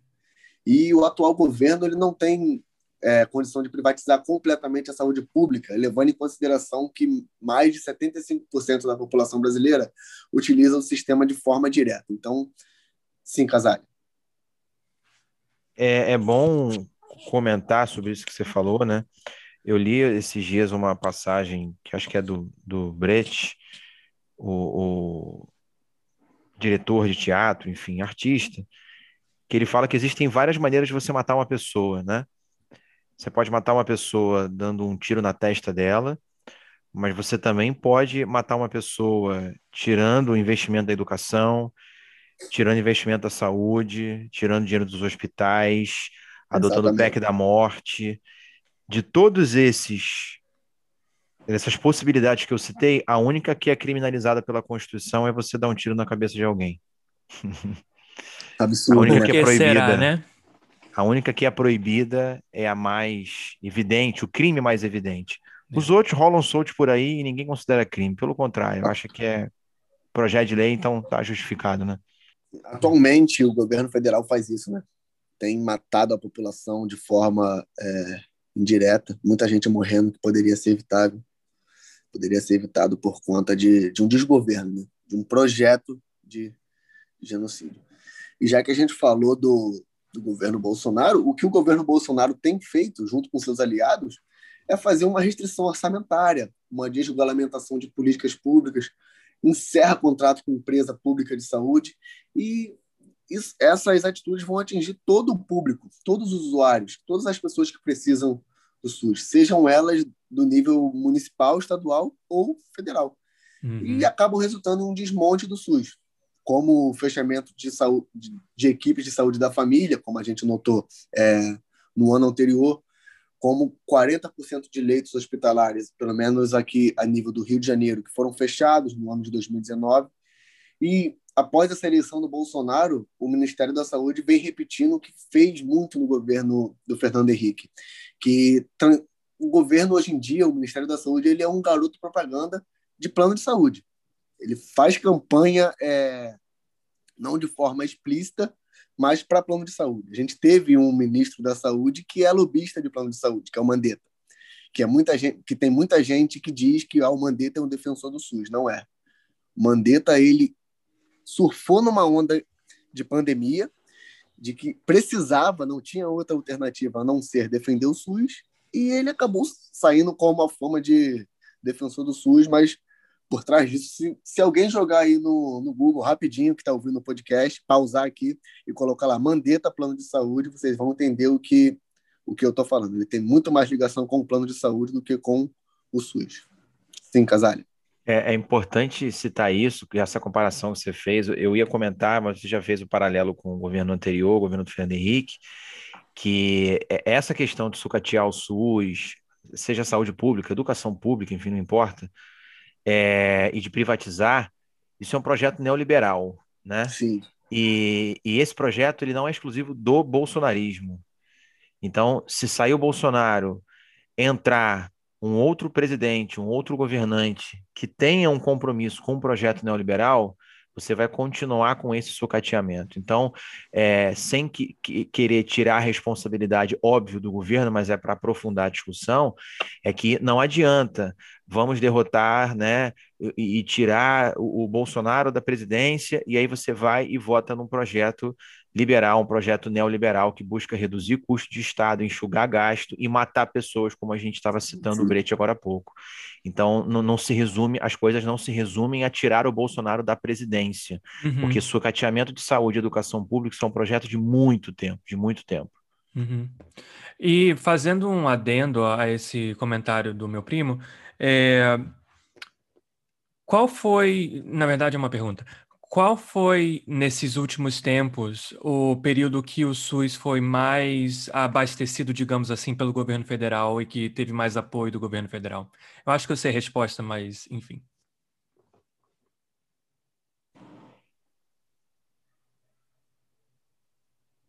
Pergunta foi para mim ou para o Casale? Não, para você, Wellington. ah, sim. A gente consegue notar de dos anos 2000 para cá Uhum. Especificamente, é, ao final de 2002, a gente consegue ter algum, alguns incentivos bem grandes em relação ao, ao Sistema Único de Saúde. A gente consegue ver que muitas coisas foram criadas e, coincidentemente ou não, é, a última, se eu, se eu não me engano, a última criação é, de relevância do SUS foi em 2013, logo após a, a presidenta Dilma ficou travada de poder governar, não pôde, não pôde criar mais projetos nem nada, por conta de um processo de impeachment, do golpe que ela sofreu. E somente em 2013 a gente tem a última, é, o último feito de expressão pelo SUS, que foi a criação dos mais médicos. E após isso aí, a gente vê que de lá para cá nem se fala em SUS, acredito que nem deva se falar em SUS no governo federal, acredito que nem deva se falar em, pô, a gente podia implementar alguma outra coisa para o SUS. Não tem. A gente não vê isso, a gente não vê nenhuma medida sendo tomada em, em relação a isso. Ou seja, então, o, último, o último projeto foi há oito anos atrás, 2013, sim. e praticamente, não, então... teve projetos, mas não de relevância. De relevância, entendeu? ok. Uh, e desde essa época, então, o SUS vem cada vez mais sendo sucateado. A nível Sim. federal, digamos assim. A nível federal. Ok. É, então, por isso que a gente deve defender bastante que o SUS ele seja gerido de forma séria, porque o SUS ele lida diretamente com a vida de da, da maioria da população brasileira, sim. É. A Fiocruz ela fez um estudo em 2018, longe de um período de pandemia, longe de, de ter o que a gente vive hoje em dia, que se o SUS fosse privatizado, teríamos cerca de 100 mil mortes anuais e evitáveis com programas do SUS. Uau. Isso numa realidade completa, isso numa realidade que nem se falava em pandemia. E sim, não tinha agora, nada ainda. Uhum. É, agora a gente não precisa ser nenhum especialista na área para pensar que se acontece uma privatização atualmente e a gente se depara com uma pandemia, o desastre seria imensamente é, incomparável a, a de 100, 100 mil mortes anuais, como a Fiocruz previu no ano de 2018. Se o Brasil não tivesse o SUS nesse momento, poderíamos estar aí falando de 2 milhões de mortes, por exemplo. Acredito que até mais. Ou mais, é. É. Por isso que defender o SUS é um assunto sério, é um assunto que deve ser cada vez mais debatido. O SUS não é perfeito, ele falha em alguns aspectos, mas as falhas estão diretamente ligadas à visão de, de governantes que tratam a saúde como mercadoria, como moeda de uhum. compra e venda. Então, é, por isso nós temos essa questão de defender o SUS. O SUS ele não, não dá errado porque foi um sistema criado para dar errado. Ele dá errado porque as pessoas, ele, em alguns aspectos ele falha, ele deixa a desejar em alguns aspectos por pessoas que não conseguem enxergar que por pessoas que não utilizam o sistema único de saúde de forma direta, uhum. de um grosso modo falando. Sim. Ninguém por trás do sistema único de saúde atualmente, em Ministério da Saúde, ninguém é, ninguém estudou saúde pública, na verdade, ninguém se especializou em saúde pública, ninguém é, procurou atender as demandas da saúde pública. O, o, governo Bolsonaro ele colocou o Mandetta, que era ortopedista, depois colocou aquele Nelson lá, que era oncologista, ambos da rede privada, e hoje tem o, tem o Queiroga, né? Que, sinceramente, eu não faço ideia. Ele é cardiologista, eu sei, mas da contribuição dele para a saúde pública. É, são, são pessoas que você não, que não conseguem debater de fato o que é a saúde pública. Acredito que os três é, ministros do governo Bolsonaro não conseguiriam gravar esse podcast aqui com a gente, porque não fazem a menor ideia do que seja a saúde pública. Uau! E o que ficou interino, não interino, que foi o, ah, Pazuello, Pazuello, é bom lembrar, é militar, grande responsável por esse genocídio também. Não tem nenhuma ficou formação surpreso. em saúde. Ficou ele surpreso, não tem nenhuma falou, formação? Não, não tem. Não. E ele ficou Formado surpreso. Logística, eu não conhecia o SUS. Ele falava isso. Eu não conhecia o SUS e fiquei sim, impressionado, sim. achei maravilhoso. Meu Deus. É, complicado. Complicado, é. Vocês querem perguntar alguma outra coisa? Ou eu queria falar um pouquinho agora dessa questão tributária do SUS. É isso, isso que eu ia perguntar para você, cara. É o financiamento para isso, né? O dinheiro é. para isso aí vem da onde? Então, vamos lá. O, o SUS, para surpresa de muita gente que, que está ouvindo esse podcast, eu digo para vocês, o SUS ele é de graça. Sim, exatamente de graça, 0800, gratuito. E, ah, é, por quê? Por definição jurídica, um serviço gratuito é aquele que é entregue sem que seja exigido nenhuma contraprestação. É o que ocorre com o SUS. Muita gente pode questionar: ah, mas eu pago imposto. Ok, imposto é um tributo não vinculado, ou seja, o pagamento de impostos nunca vai ter relação direta com nenhum serviço. A única e exclusiva função dos impostos é ir para os cofres públicos. Partindo do pressuposto de que pagamos impostos ao SUS, quem sonega imposto não poderia utilizar nenhum tipo de serviço público, por exemplo e vemos que não é assim que a coisa funciona. Na realidade do SUS, nós nunca veremos alguém procurar uma consulta na clínica da família, por exemplo, e pedir a comprovação de que os impostos estão em dia. E nem saindo dessa clínica com uma conta para você pagar é, no final do mês. Agora, se a gente fizer uma pequena conta, é, fazendo uma suposição de que os nossos impostos iriam para o SUS, em 2020 a gente teve um orçamento aproximado de 4,13 trilhões. E desses 4,13 trilhões, foram destinados cerca de 150 bilhões à área da saúde, ou seja, somente 3,6% é, dos gastos. Supondo que toda essa fonte de receita da União seja de impostos, cada brasileiro que receba é, R$ 1.045 por mês pague cerca de 450 reais de impostos por ano. Em meses, isso fica aproximadamente R$ 37, 38 reais por mês. Fazendo essa conta aqui de cabeça, só a nível de entendimento. Só que essa conta está errada. A fonte de receita da União não é única de impostos, há outros tipos de fonte. E, cada, é, e caso cada cidadão pagasse pelo SUS, seria um valor em torno de uns 27 reais por mês. Valor esse que é mais baixo do que o destinado pelo sistema de saúde dos países desenvolvidos. O Eric, que atualmente reside nos Estados Unidos, pode me, me confirmar. Não existe e SUS é um aqui. Valor, é, sim, e é um valor muito, muito, muito, muito abaixo do valor de qualquer mensalidade de um plano de saúde. A gente pode fazer, puxar aí no Google, fazer a cotação na Amil, na Unimed, na Assim, a gente vai ver que R$ 27,00 não paga nem a consulta em um plano de saúde. Ou seja, a gratuidade do SUS não é, não é minha opinião, ela é um fato. Ela é baseada por especialistas da área por economistas, e há estudos que comprovam isso. Qualquer livro de natureza jurídica ou econômica que tenha lá a, o trecho de serviço público vai dizer que, o, que os impostos eles não vão estar ligados a nenhuma atividade específica do poder público. Os impostos eles são basicamente para ir para o cofre público. Então, ou seja, você que contribui, você não está pagando diretamente pelo SUS. É por isso que a gente pode dizer que o SUS ele é um serviço completamente gratuito. É, eu posso utilizar da, do exemplo de um estrangeiro que vem para o Brasil. Ele não, vamos supor que ele acabou de pisar no Brasil, não contribuiu em nada para o Brasil, não contribuiu com nenhum tipo de, de imposto e sofreu um acidente. Ele vai poder utilizar do serviço é, de saúde de forma gratuita. Então a gente vê que ah, eu pago imposto pelo SUS, o SUS tinha que ser isso, isso, aquilo, aquilo outro. Não, você não paga imposto pelo SUS, você paga imposto para a União. O SUS ele é gratuito, nenhum imposto é destinado a serviços específicos. E mesmo que fosse, seria o melhor retorno no investimento já feito por cada brasileiro.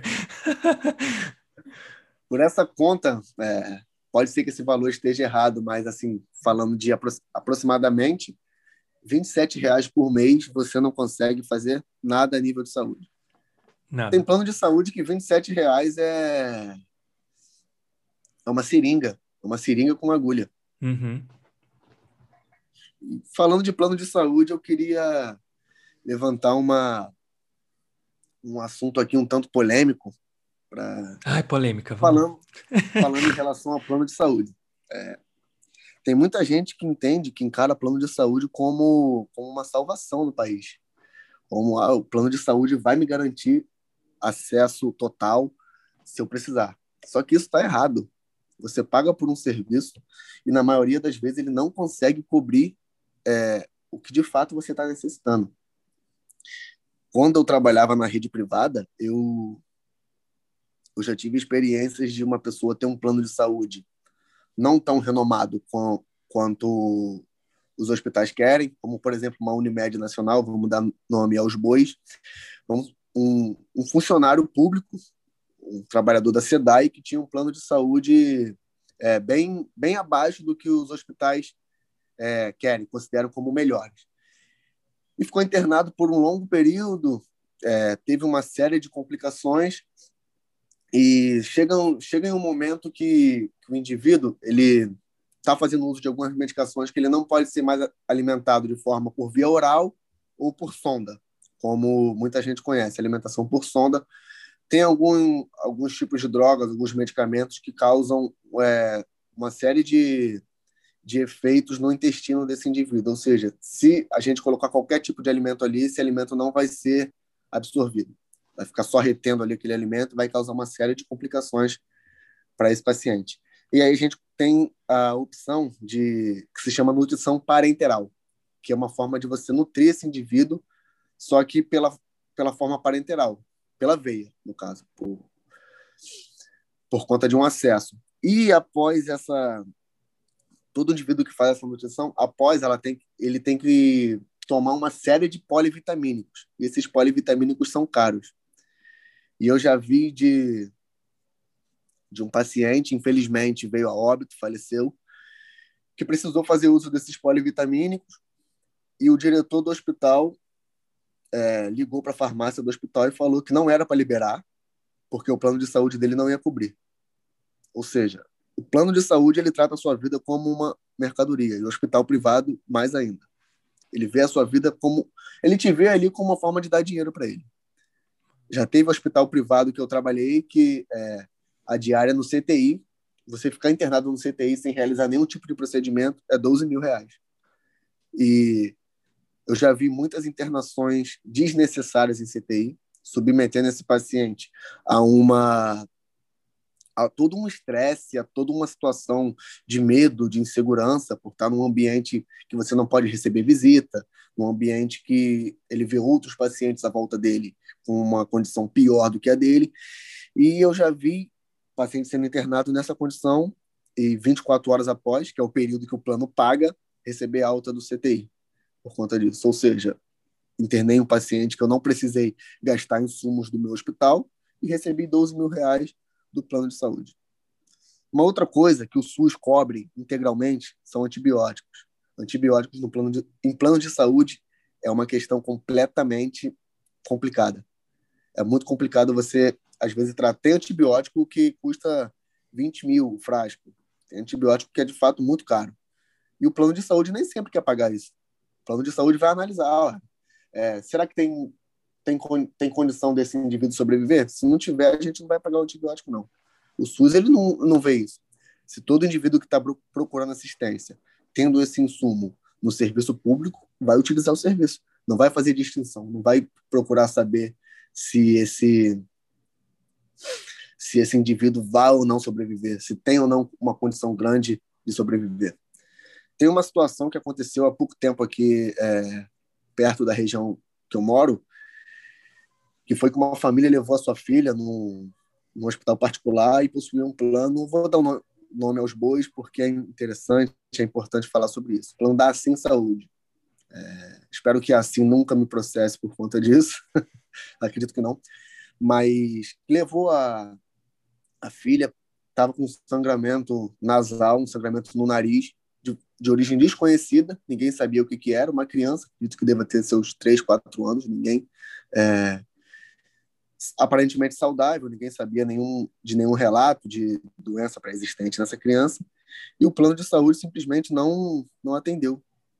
Não quis atender, falou que não via necessidade, não via urgência no caso, e simplesmente a, essa criança ficou na fila para ser atendida por mais de 12 horas.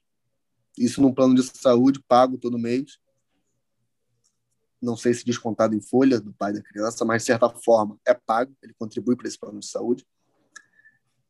E acontece realmente isso. Então, eu queria deixar aqui, eu sei que quando é, diretor de hospital particular, é, diretor de plano de saúde, jamais vão querer ouvir esse podcast porque fala de saúde pública e eles teoriza a saúde pública, mas se cair na mão de vocês, eu quero que vocês tenham ciência de que a negligência de vocês ela mata muito mais do que as filas do SUS que vocês falam. A acepção dos hospitais privados para alguns planos de saúde mata mais do que muitas filas do SUS, do que o SUS que mesmo sucateado consegue salvar mais vidas do que os planos de saúde. É, é, é bizarro. Alguém de... quer acrescentar alguma coisa? É, eu, eu acho que é bizarro a gente pensar no, no juramento que se faz quando você se forma enquanto médico, né? Sim, sim. É, aquele juramento é, é, um mero é um mero balbuciar de, de meia dúzia de palavras, porque você só está pensando ali em sair, em encher o seu bolso de dinheiro, não todos, evidentemente, mas uma sim, parte. Sim. Eu comento isso com os meus alunos, como eu sou professor de, de, de uma instituição privada de ensino que prepara para o vestibular, então muitos futuros médicos passam por mim de alguma forma, né? É, eu bato muito nessa tecla, cara, da, da saúde pública, e eu sempre jogo essa questão, né? Se o salário médio de um médico fosse equivalente ao de um professor no Brasil, eu queria saber se a relação candidato-vaga para tentar a faculdade pública de medicina seria a mesma até que ponto as pessoas estão interessadas em exercer a medicina ou apenas ter o status de médico e querer enriquecer a partir disso. Nada contra quem quer ganhar o seu dinheiro, ficar rico, você não está cometendo nenhum crime, mas é, é, primeiro, você fez um juramento, segundo, se você saiu de uma faculdade pública, é pior ainda, porque você usou todo um conhecimento público você usou dinheiro público, porque você não está pagando, mas tem dinheiro público ali dentro para bancar o salário do professor, para bancar a estrutura que você tem para assistir aquela aula, que por mais que seja precária numa faculdade pública, é, é, tem alguém financiando aquilo e é o Estado, a sociedade está patrocinando os seus estudos para você sair dali é, e olhar só para o seu bolso. Eu acho que, que uma coisa não exclui a outra. Você pode ganhar o seu dinheiro mas principalmente se você veio de uma faculdade pública, acho que é mais do que a sua obrigação você ter a consciência de que patrocinaram o seu estudo e você tem um dever para com a sociedade que você vive. Né? Sair dali e abrir um consultório para cobrar 800 reais numa consulta, para mim é uma, é uma hipocrisia muito grande. Assim. Enfim, muito médico não vai gostar de ouvir isso, mas caguei também. É, eu tenho alguns amigos que são médicos, estudei com médicos na, na graduação. É, e a gente consegue ver que é um público dotado de, de um elitismo muito grande. Não, não todos, mas a gente consegue classificar como a maioria é dotado de um elitismo grande, de um preconceito enorme e de se acharem realmente o, os donos do, do hospital que trabalha, os donos da assistência da saúde, só eles que prestam assistência à saúde, nenhuma outra classe presta. Como é, eu sou da classe da enfermagem e a gente vê é, no em votações da, da enfermagem para melhoria de salários, carga horária, a gente vê o profissional, um diretor médico, por exemplo, é, diretor do CFM, votando contra. Por que, que é, o profissional enfermeiro ele não pode é, estar equiparado ao mesmo nível de remuneração salarial, de carga horária e de reconhecimento de um profissional médico? Por que, que eles têm tanto medo de que, de que isso aconteça? E voltando a falar dessa classe, dessa galera, eu. Cara, professor, eu já tive, eu tive um professor que ele era médico. Ele dava aula para minha turma e dava aula para a turma de medicina junto. E, assim, cara, eu passei pela matéria dele porque eu realmente precisava passar, porque eu realmente precisava ir às aulas. Porque era dotado de, uma, de um preconceito que falava que toda vez que tocava no assunto urologia, ele fazia uma piadinha dizendo que, ó, oh, mas quem é gay não vai poder fazer urologia, não. Isso, aquilo, aquilo outro. Isso é ridículo, é ridículo. Então a gente consegue ver que existem é, pessoas ruins de caráter em toda a área, mas essa área da, da medicina, já que a gente está falando de saúde, a medicina é uma área recheada dessa, dessa galera. Sem falar em muita coisa que é bem dito como antiético. É, para a área da saúde, que o profissional médico faz. Eu já vi profissional médico é, fazer ânsia de vômito na frente do familiar do paciente, porque o paciente estava com uma condição suja. Já vi se negar atendimento a morador de rua. Eu já vi dizer que se chegasse um bandido baleado, não prestaria socorro, não prestaria atendimento. Então, eu acho que isso foge muito do que o Casalho falou. Né? Aquele juramento que você faz, você faz porque te pedem para falar, né? te dão é, algo para ler e você acaba lendo falando, né? porque na maioria das vezes não condiz muito com a atitude, o, a vivência do médico não condiz muito com o que ele jurou. É, exatamente, comportamento. É, se você observa o, o perfil socioeconômico né, dos médicos que o Brasil forma, isso explica muita coisa, né? Boa parte dos que viram médicos, é, é, seja na faculdade pública ou na privada, é, é uma pequena porcentagem da sociedade, de uma maneira geral, que está no topo dessa pirâmide, né? De uma sociedade de classes. É, é, a mais alta elite da sociedade, detentora de, de capital, e que usufrui né, da sua posição para atingir esse tipo de carreira, por exemplo, e que continua vivendo dentro daquela bolha.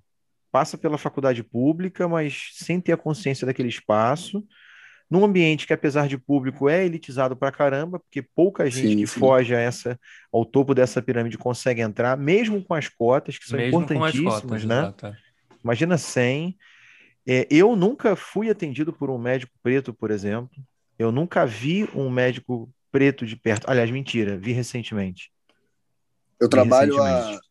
Há, quase cinco anos na área da saúde. Eu, eu me deparei de trabalhar com dois médicos negros somente. Uau. E, e, e num país que é de maioria de maioria não branca, é, maioria exato. negra ou não branca, enfim, como queiram classificar. É. É, então, faz, infelizmente, faz todo sentido a gente ouvir discursos, eu diria, eugênicos hoje em dia, racistas, né, de, de médicos, de professores que é, como o Wellington comentou, dão aula para a galera de enfermagem e dão aula para a galera de medicina. E muitas das vezes hierarquiza as turmas. A turma de medicina é o, ah, é, não, é, são os melhores e tal. Enfermagem, não, aí é, é a ralé. Acredito que se o Wellington tiver episódios em, em, em, que ele viveu, né, se ele puder contar de algum tipo de, de humilhação, de, de discurso depreciativo com relação a, a, a enfermeiros ou a ele próprio, né? Vindo de um, de um médico, eu imagino que esse tipo de coisa seja muito recorrente por conta do local do qual vem boa parte dos médicos do país. Então, sim, sim. falta formação política para essa galera, falta ter consciência da, da, do que a profissão deles representa, falta ter uma consciência de coletividade. Isso é um dos grandes males de uma sociedade capitalista, né, liberal, é você olhar para o indivíduo, para o indivíduo, o indivíduo o tempo todo e você esquece completamente do coletivo, fica uma coisa completamente apartada. É, e você está formando médicos dentro dessa bolha. E quando que a gente vai romper com isso, né? porque já tem SUS, Sim. tem Constituição de 88, houve uma série de avanços sem dúvida, mas a classe médica continua sendo formada com a mesma mentalidade. Esses dias vazou um áudio que foi para as redes sociais, e a gente só fica sabendo disso porque tem rede social hoje em dia, de um aluno gravando a explanação de um professor médico de uma faculdade, acho que aqui do Sudeste, se eu não me engano, professor universitário, falando sobre a história do Brasil. E ele se refere a indígenas, a povos africanos, a pessoas pobres, como párias da sociedade. Num discurso claramente Sim. racista. Esse sujeito é professor universitário, né? E esse cara forma pessoas. É... Quando que você vai exigir que exista uma formação é, é, é, holística do ponto de vista médico e política dessa classe? Política não precisa só para quem é de ciências humanas, uhum. não é só para professor de história, toda a área precisa. Social, Sim. toda a área precisa. Cara, Enfim, eu vivenciei uma uma situação em sala de aula com uma. Acredito que essa aluna deve até se formado médica já. Espero que esse conceito que ela tinha de fato tenha, tenha mudado. E a turma dela estava falando em relação a estágio, em relação à área de atuação, o que cada um quer fazer. E tinha uma galera que falava: ah, eu quero trabalhar na clínica da, da, de saúde da família, quero trabalhar com saúde pública e tal. E essa essa aluna na época falou em bom e alto tom que ah, eu não estou fazendo seis anos de faculdade para trabalhar com pobre, não. Estou fazendo seis anos de faculdade porque eu quero ganhar meu dinheiro, eu quero trabalhar com gente rica, eu quero abrir meu consultório de estética, eu quero ser cirurgiã plástica. E isso foi uma coisa que aí eu entrei nessa, nessa discussão e perguntei se ela estava se formando para para lidar com, com doentes ou com, com classe social com pessoas pobres. Então, é uma coisa que a gente que a gente vê muito, ainda tem muito e está longe de acabar dentro da classe médica. É, é um discurso dotado de elitismo, recheado de preconceito e eu queria é, o que deveria ser feito eram políticas partir do professor, que os professores, até mesmo como o Casale faz, né, no próprio curso preparatório, é, tentar desconstruir tentar tirar um pouco da cabeça desses futuros médicos o que eles irão se tornar, o quão importante eles serão na vida de uma pessoa e do sistema de saúde. Sim, Casale. Só para reforçar, gente, é, há maus médicos e há bons médicos. Sim. A gente já não está aqui generalizando, né? O Wellington está relatando as experiências dele, eu estou relatando o quadro que eu vejo quando eu estou em sala de aula lidando com esse público bem específico. E os próprios alunos vestibulandos, futuros médicos, falam que eles têm amigos que têm essa mesma mentalidade que o Wellington acabou de citar e que proferem os mesmos discursos. Então, é, é, é, é necessário fazer essa crítica, da mesma forma que a gente vai tentar trazer para cá também os médicos que trabalham na clínica da família, que trabalham com a saúde pública e que de fato exercem a sua profissão de maneira plena, né? Então, os, os, os maus têm que ser criticados e os bons têm que ser exaltados, evidentemente. Exatamente. A gente, quando abre o processo seletivo, concurso, a gente consegue notar que o salário para o médico da clínica da, de saúde da família, ele é um dos maiores. Às vezes você tem médico, é, médico de, de família ganhando mais do que um, um cardiologista, por exemplo. Saúde da família é uma especialização. Por quê? Porque a demanda é muito pequena. Então, para contratar esse, esse tipo de profissional, o mercado precisa oferecer um valor além do que é, é oferecido nas diversas áreas. Desculpa, Wellington, a demanda é muito pequena ou a oferta é muito pequena? É, eu também fiquei curioso. Né?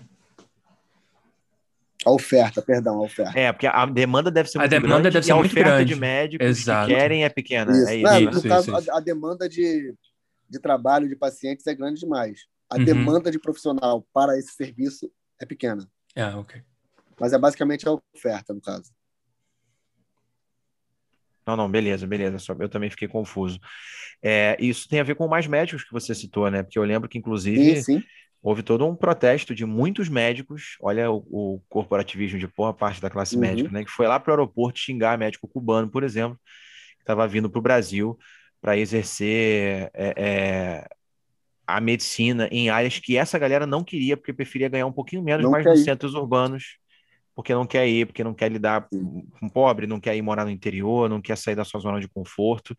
E quando você faz alguma coisa para preencher essa vaga, é, com todo o seu elitismo, todo o seu racismo, essa galera vai para o aeroporto com faixa, xingar, como inclusive uma das personagens do atual governo que defendeu a cloroquina como tratamento preventivo, a famosa capitã cloroquina, estava lá na porta do, lá no aeroporto xingando também os médicos e, cubanos.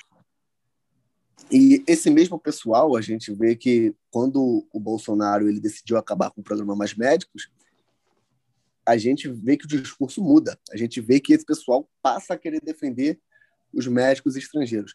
Não porque é um absurdo, tem que acabar mesmo, porque o que eles ganham não é justo.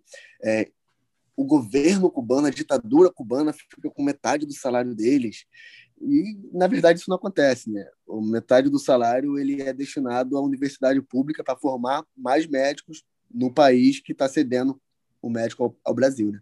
E o discurso muda, né? O discurso de odiar o médico cubano passa a ser o discurso de defender, porque o presidente tem que acabar com o programa porque eles estão sendo escravizados aqui no país, por conta de um governo cubano. Como se essa classe tivesse uma super consciência humanitária, né? Ah, sim, sim. Primeiro que é mentira isso Exatamente. sobre Cuba, mas não vamos entrar nesse mérito, senão vai fugir o foco. E segundo, ainda que fosse verdade, como se essa classe, com todo o histórico de elitismo, racismo, exclusão, eugenia, que vem desde o final do século XIX, começo do XX, como se essa classe estivesse preocupada, de alguma forma, com questões humanitárias Sim. e questões sociais. Ela não está preocupada nem com a galera que está aqui, que dirá com a galera que está lá. Exatamente. E a maioria dos, dos médicos Exatamente. cubanos são médicos negros também, né? Sim, sim. Exatamente. Bem, bem colocado, Eric. Uhum. E a gente, a gente puxa até um, um adendo para a xenofobia, né? Exatamente. Por que, que eles iriam se incomodar com, com um médico cubano, com um médico latino, por exemplo? Uhum. Brasileiro, em sua maioria, não se considera latino. Latino é, é México, é Cuba, é Colômbia, é Bolívia. O Brasil não é América Latina. Tem muita gente que não considera isso e propaga um discurso é, completamente xenofóbico, xenofóbico em cima disso. Exato. Tem gente que acha que é descendente do Thor aqui no Brasil, né? Ah, sim, sim. É, viking de Tupiniquim. Não, e, e, e, como se isso fosse sinal de algum tipo de superioridade. É. Sim, se isso, é, de fato, exatamente. fizesse de você um sujeito mais puro, mais nobre, enfim. Mas, gente, é todo um discurso de supremacia branca, que é a estrutura que formou os países da América Latina. E aqui nos Estados Unidos eu vejo isso também. Então, mesma coisa. Exatamente. Aí acredito que nos Estados Unidos esse discurso ele é, é dito em padaria, né? Em oh, mercado, com certeza. Como, como normal, né? Como normal. Como Seguidores normal. de Trump estão em todos os lugares aqui. Ah, sim, sim. Infelizmente. Então, é, voltando aqui para um pouquinho, sair um pouquinho da saúde pública, e atualmente a gente vive a pandemia da Covid-19, infelizmente temos 513 mortes que poderiam ter sido evitadas caso é, tivéssemos um governo que se preocupasse com a saúde da população, que se preocupasse com a vida é, da população. E nessa pandemia o SUS ele se mostrou mais do que necessário. Hoje em dia eu vejo muito mais pessoas defendendo o sistema, muito mais do que se via uns dois, três anos atrás. E antes da pandemia, todo e qualquer problema que tinha, que aparecia com o sistema, já apareciam as pessoas com a mágica solução para reverter essa suposta ineficiência, ou seja, privatização. Se está dando ruim, vamos privatizar que vai melhorar. E a pandemia veio para provar a inversão total dessa tendência. A pandemia veio para mostrar que se não fosse o SUS, nós estaríamos numa situação completamente pior, uma situação é, que eu não consigo nem imaginar como é que estaríamos, não consigo nem imaginar se talvez é, estaríamos tendo esse tipo de podcast aqui. Não consigo nem imaginar se as pessoas teriam cabeça ainda para tentar gravar um conteúdo, para tentar é, passar informação para as pessoas. Então, a situação estaria completamente bem mais é, catastrófica. E a gente consegue ver, a, pelo menos aqui no Rio de Janeiro, o, nós temos dois hospitais aqui de referência é, no combate à Covid-19, que é o Hospital da Fiocruz, ligado ao Instituto Nacional de Infectologia, e o Hospital Oceânico em, Niterói, que são dois hospitais que têm dados disso, que são os que mais recuperam pacientes com Covid. São os hospitais que tem um número de internação muito grande, mas é o hospital que mais trata Covid, que mais cura Covid. E sem falar também que o SUS está presente é, na fabricação da, das vacinas que estão circulando aqui no nosso país. Muita gente acha que a vacina já chega pronta de um país, mas na verdade isso não acontece. O que acontece é chegar um, como se fosse um fragmento da, da vacina, o que muita gente escuta falar que é o IFA, que é o ingrediente farmacêutico ativo, que é basicamente, é, a grosso modo falando, o DNA da vacina. Então, chega esse DNA da vacina, mas quem produz a vacina, quem está colocando a vacina dentro daqueles vidros que são levados para os postos de saúde é o Sistema Único de Saúde. É o SUS que está fazendo a produção em massa dessa vacina, apesar do, do governo federal ter recusado inúmeras vezes propostas de vacina, ter comprado uh, a vacina da Covaxin superfaturada.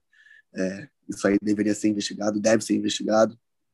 Isso condiz muito com uma atitude suspeita de corrupção.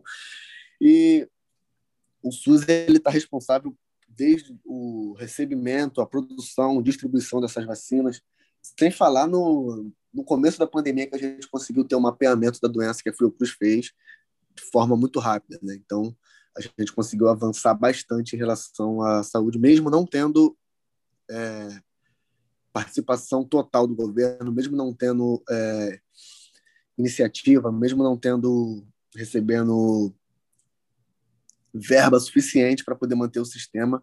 A gente vê o sistema aí se virando com o que tem, fazendo basicamente milagre, com dados epidemiológicos. Todo dia a gente tem atualização da doença no Brasil. Isso é uma coisa que pode parecer bobeira, mas é muita gente por trás disso, é, mapeando, é, buscando números da doença, aumentando a cada dia, por hora, quanta, quantas pessoas o Covid matou por hora, é, dentro das 24 horas. Isso aí é muito importante. Isso é o SUS que faz. Pode falar, Casares. Uma dúvida, já que você tocou nesse ponto, cara, é sobre o número de mortos até aqui, né? De, por, por Covid-19. Sim.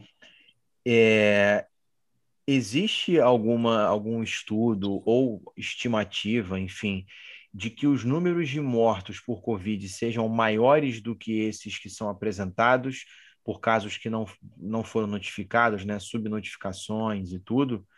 E segundo, rola essa, essas fake news, essas no, supostas informações de grupos de WhatsApp, né? Eu já vi grupos Sim. bolsonaristas falando isso, que tem médico no hospital público que de propósito como, colocava como causa da morte, né, em uhum. decorrência de Covid, para que depois esse sujeito tivesse o seu funeral financiado pelo governo, porque algum, em algum momento, pelo menos eh, me disseram nessa nesse veículo que não é confiável, quero perguntar para você sim, sim. se existe alguma obrigatoriedade do governo, caso haja morte por Covid, de arcar com, com o funeral né, do, do sujeito que veio óbito. Então, vamos lá. A primeira pergunta que você me fez foi em relação ao número de mortos, né? Cara, com certeza esse o número de mortos ele é maior do que os dados nos mostram. A gente tem é, a gente não tem uma notificação total dos casos no país.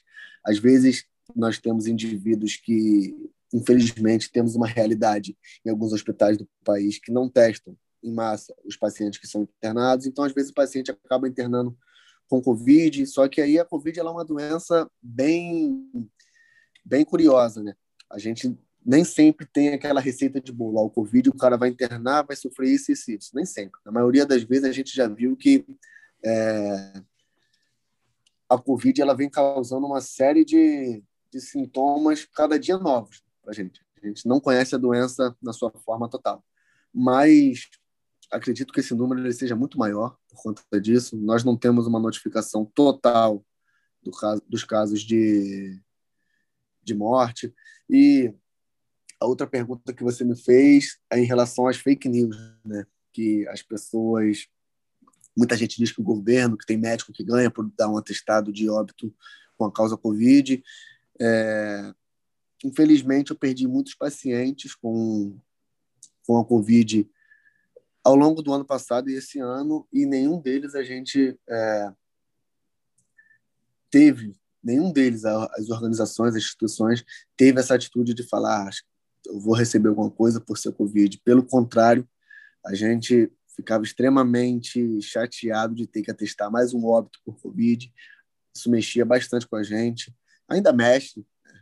somos todos seres humanos e dizer que a gente perdeu a humanidade por conta que muita gente morreu é, é inválido. Isso não acontece, pelo menos comigo, pelo menos com, com a equipe que, que eu trabalho. Então, isso não é uma verdade, não acontece isso. É, quem propaga essas fake news, eu tenho certeza que nunca pisou, nunca viu como é o serviço de um profissional da saúde, não faz a menor ideia de como seja feito e também não faz a menor ideia de como seja feito a, a declaração de óbito, porque na maioria das vezes tem muito paciente que é, você vê a, acho que acredito que, que em sua totalidade, né? A gente não, não coloca lá como a causa a COVID-19 a gente coloca o que a Covid causa, que é síndrome respiratória aguda grave. Então, a gente vê que é, ninguém está testando, está deixando explícito ali Covid-19, a gente está colocando o que de fato a Covid causa. É exatamente o que, quando a gente se depara com a situação de HIV. É, ninguém morre de HIV, HIV é o vírus, Covid também é o vírus. As pessoas morrem em decorrência disso, de complicações dessa doença. Então, essa falácia de que as pessoas estão ganhando por, por atestar óbito de Covid. É, tem outras falácias também que falam que já, já ouvi relatos de pacientes dizer que ah, no momento que eu estava internado, eu estava internado e estava vendo. Isso é uma coisa que já é difícil, porque os medicamentos que usam para sedar esse paciente, ele causa uma certa amnésia, então aquilo, para justamente ele não ter lembranças daquele sofrimento. A intubação é um procedimento bem bem invasivo, bem, é, bem chato para o paciente. Então, esses medicamentos atuam dessa forma. E falar de, de acordar durante a intubação, isso pode acontecer sim, mas a pessoa acorda completamente inconsciente, fora total do seu nível de consciência, e falar que via profissionais mexendo no ventilador mecânico, desligando, diminuindo a concentração de oxigênio. Só que isso aí é uma inverdade. Você mexe no ventilador mecânico para ajustar os parâmetros que ele vai oferecer para esse paciente. Então, a gente tem que se atentar, tem que ficar bem atento às fake news, procurar saber fonte, procurar saber se é confiável, procurar gente da área para tirar as dúvidas. Sim, Casar. É, né, esse podcast está tentando cumprir essa função também, né?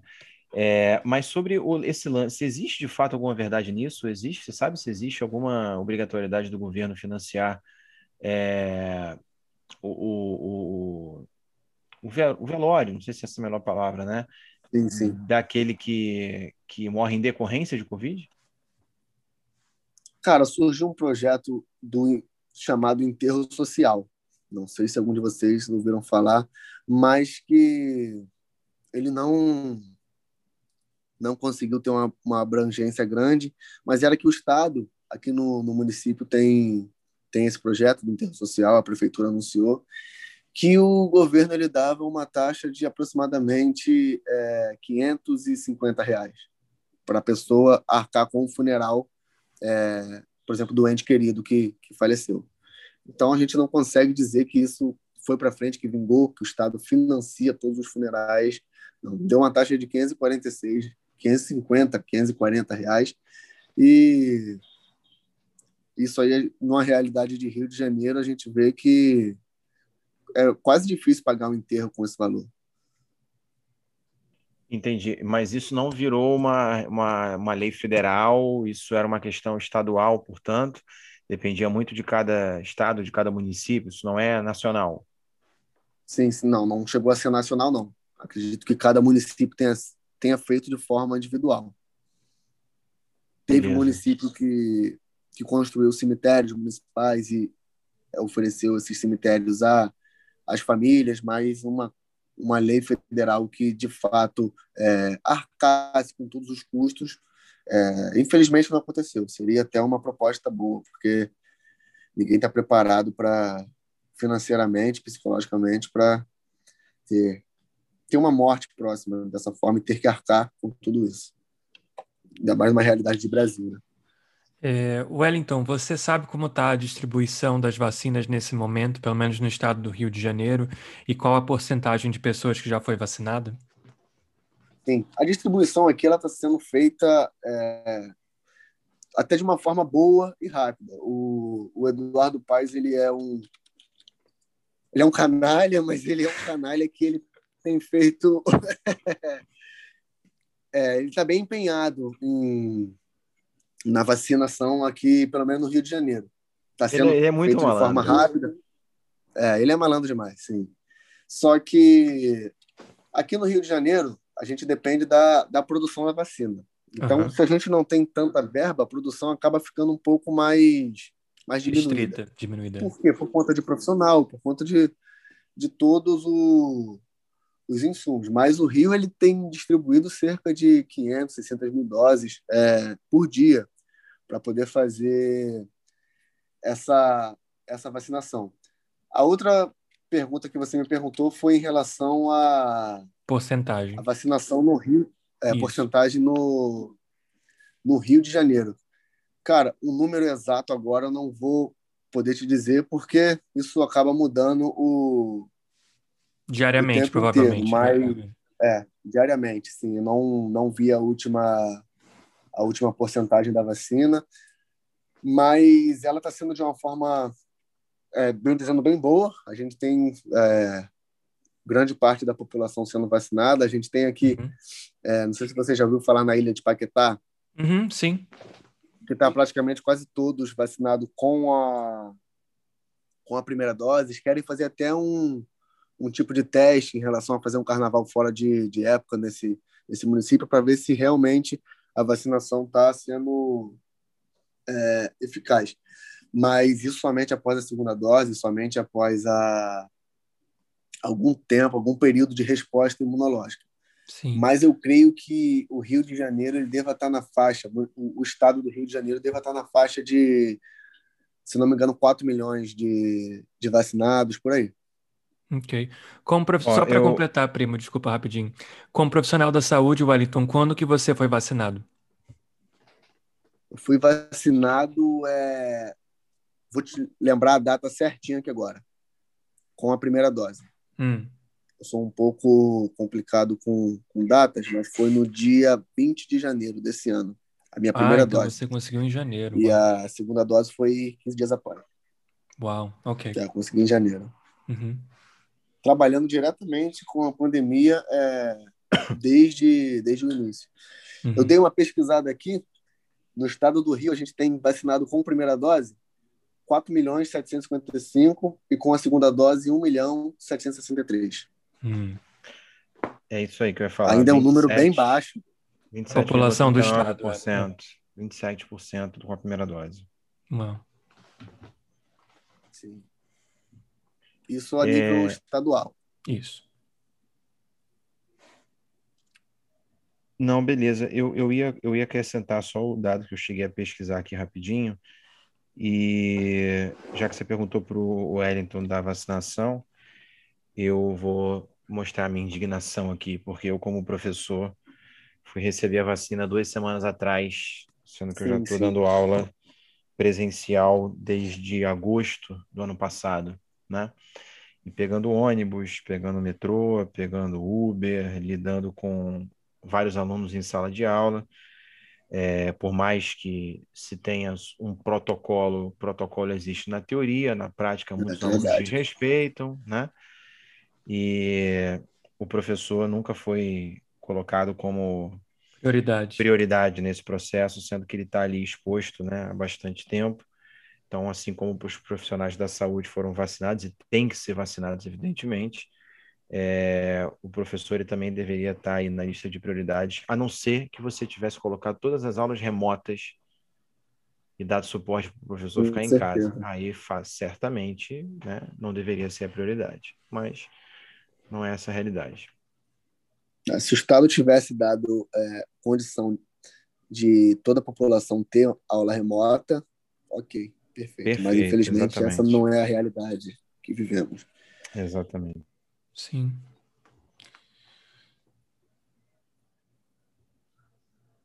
Ok. Uh, então, Wellington, mais alguma coisa que você tenha para acrescentar, que você gostaria de dizer? A gente está caminhando aqui já para a reta final. Sei que Sim, a gente já, é, a gente já falou, você já falou bastante, já é. deu sua aula aqui. Não, mas é um assunto que, se der, a gente continua falando aqui por mais e mais tempo. É um assunto longo, uhum. deve ser debatido. Mas falar em relação a algumas endemias, algumas epidemias e até pandemia que o SUS já já participou aqui no, no nosso país. De endemias, o significado de endemia é, uma, é, é quando você tem uma doença ocorrendo em um determinado território, como, por exemplo, a febre amarela que atinge é, a região da Amazônia. Hum. Então, ela é, é uma doença, é, como o nome já diz, endêmica, de regiões ali é, específicas. A gente teve a endemia de leishmaniose, doença de Chagas e hanseníase, sempre em áreas isoladas do país, em algumas áreas determinadas é, específicas do país, e a gente pôde contar com, com o SUS, com o nosso Sistema Único de Saúde atuando nas internações, é, na vacinação das doenças que, que são cabíveis de serem vacinadas, na prevenção, na promoção da saúde. A gente teve a epidemia de dengue, zika, chikungunya, é, que atingiu o nosso país é, há um tempo atrás, alguns anos atrás, ainda atinge, mas nós não podemos dizer que vivemos em um cenário de, de epidemia por ter sido controlado. Foi controlado graças ao SUS, aquela fiscalização que as pessoas iam na casa é, de outra pessoa, fiscalizar se tinha água parada, isso era SUS também, isso era um, era um programa de prevenção da, da essa doença. E a gente viveu uma pandemia antes do, do Covid-19, que foi a pandemia de H1N1. A pandemia, a, a epidemia. A gripe suína, é. Uhum. Sim, sim, a gripe suína. A epidemia ela é classificada como o número de casos de uma doença grande num curto período de tempo, como, como foi a dengue. E a pandemia ela já é o que nós vivemos, que nós sabemos o significado em relação à Covid, que é aquela que atinge é, mais de um, de um país, que atinge mais de um continente.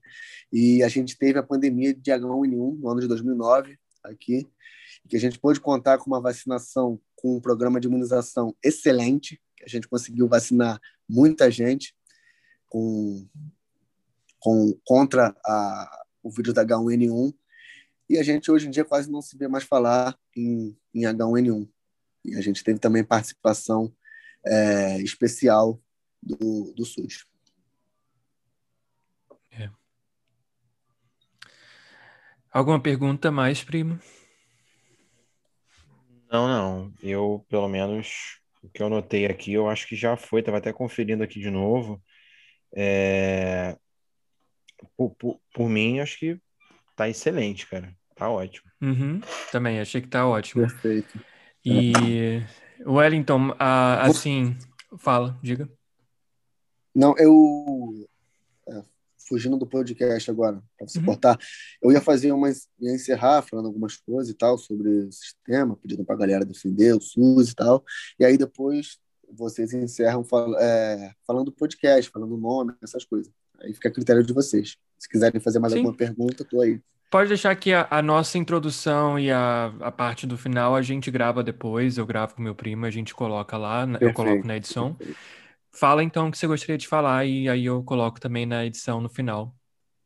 É, gente, eu, eu fiz assim aquela hora, não é porque eu acho que mandando acabar, não, tá? É só porque, tipo, pra mim já tava excelente. Não, beleza.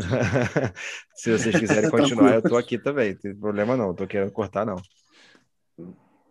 Eu já acabei com umas três garrafas de água aqui. Eu também, eu já bebi já uns três a copos minha, de a água. A minha acabou, a minha acabou aqui. É, então, pessoal, esse foi o nosso primeiro episódio do podcast Desconstruir. É desconstruir, né? Exatamente. É. E a mensagem que eu quero falar para vocês é que, enquanto vocês, defensores da democracia, eu peço para que vocês defendam o SUS também. Porque, como foi citado é, no início do podcast, ter saúde é ter democracia.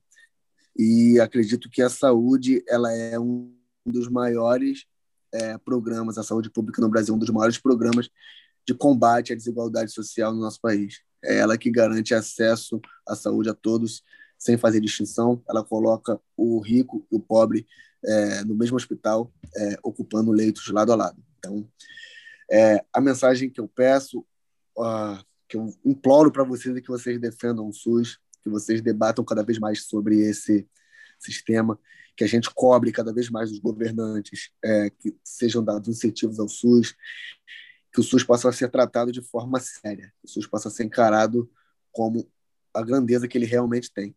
Nosso sistema ele é imitado por diversos países. O Eric pode me dizer melhor. O Obamacare foi um programa de saúde pública nos Estados Unidos. Pode não ter dado certo, mas ele se baseou pelo SUS, ele tentou dar certo pelo SUS, copiando os princípios do SUS. A Itália, hoje em dia, tem um programa de saúde pública que não chega nem aos pés, nem, nem aos pés do SUS, mas que também foi baseado nos princípios do SUS. Então, a gente consegue ver que o nosso sistema ele é modelo para muita gente. Então, acredito que se alguém que se intitula patriota esteja ouvindo esse podcast, que defenda o SUS, porque ele é patrimônio brasileiro, ele é patrimônio nacional e é, para mim, mais uma vez falando, a maior conquista histórica do, do nosso país.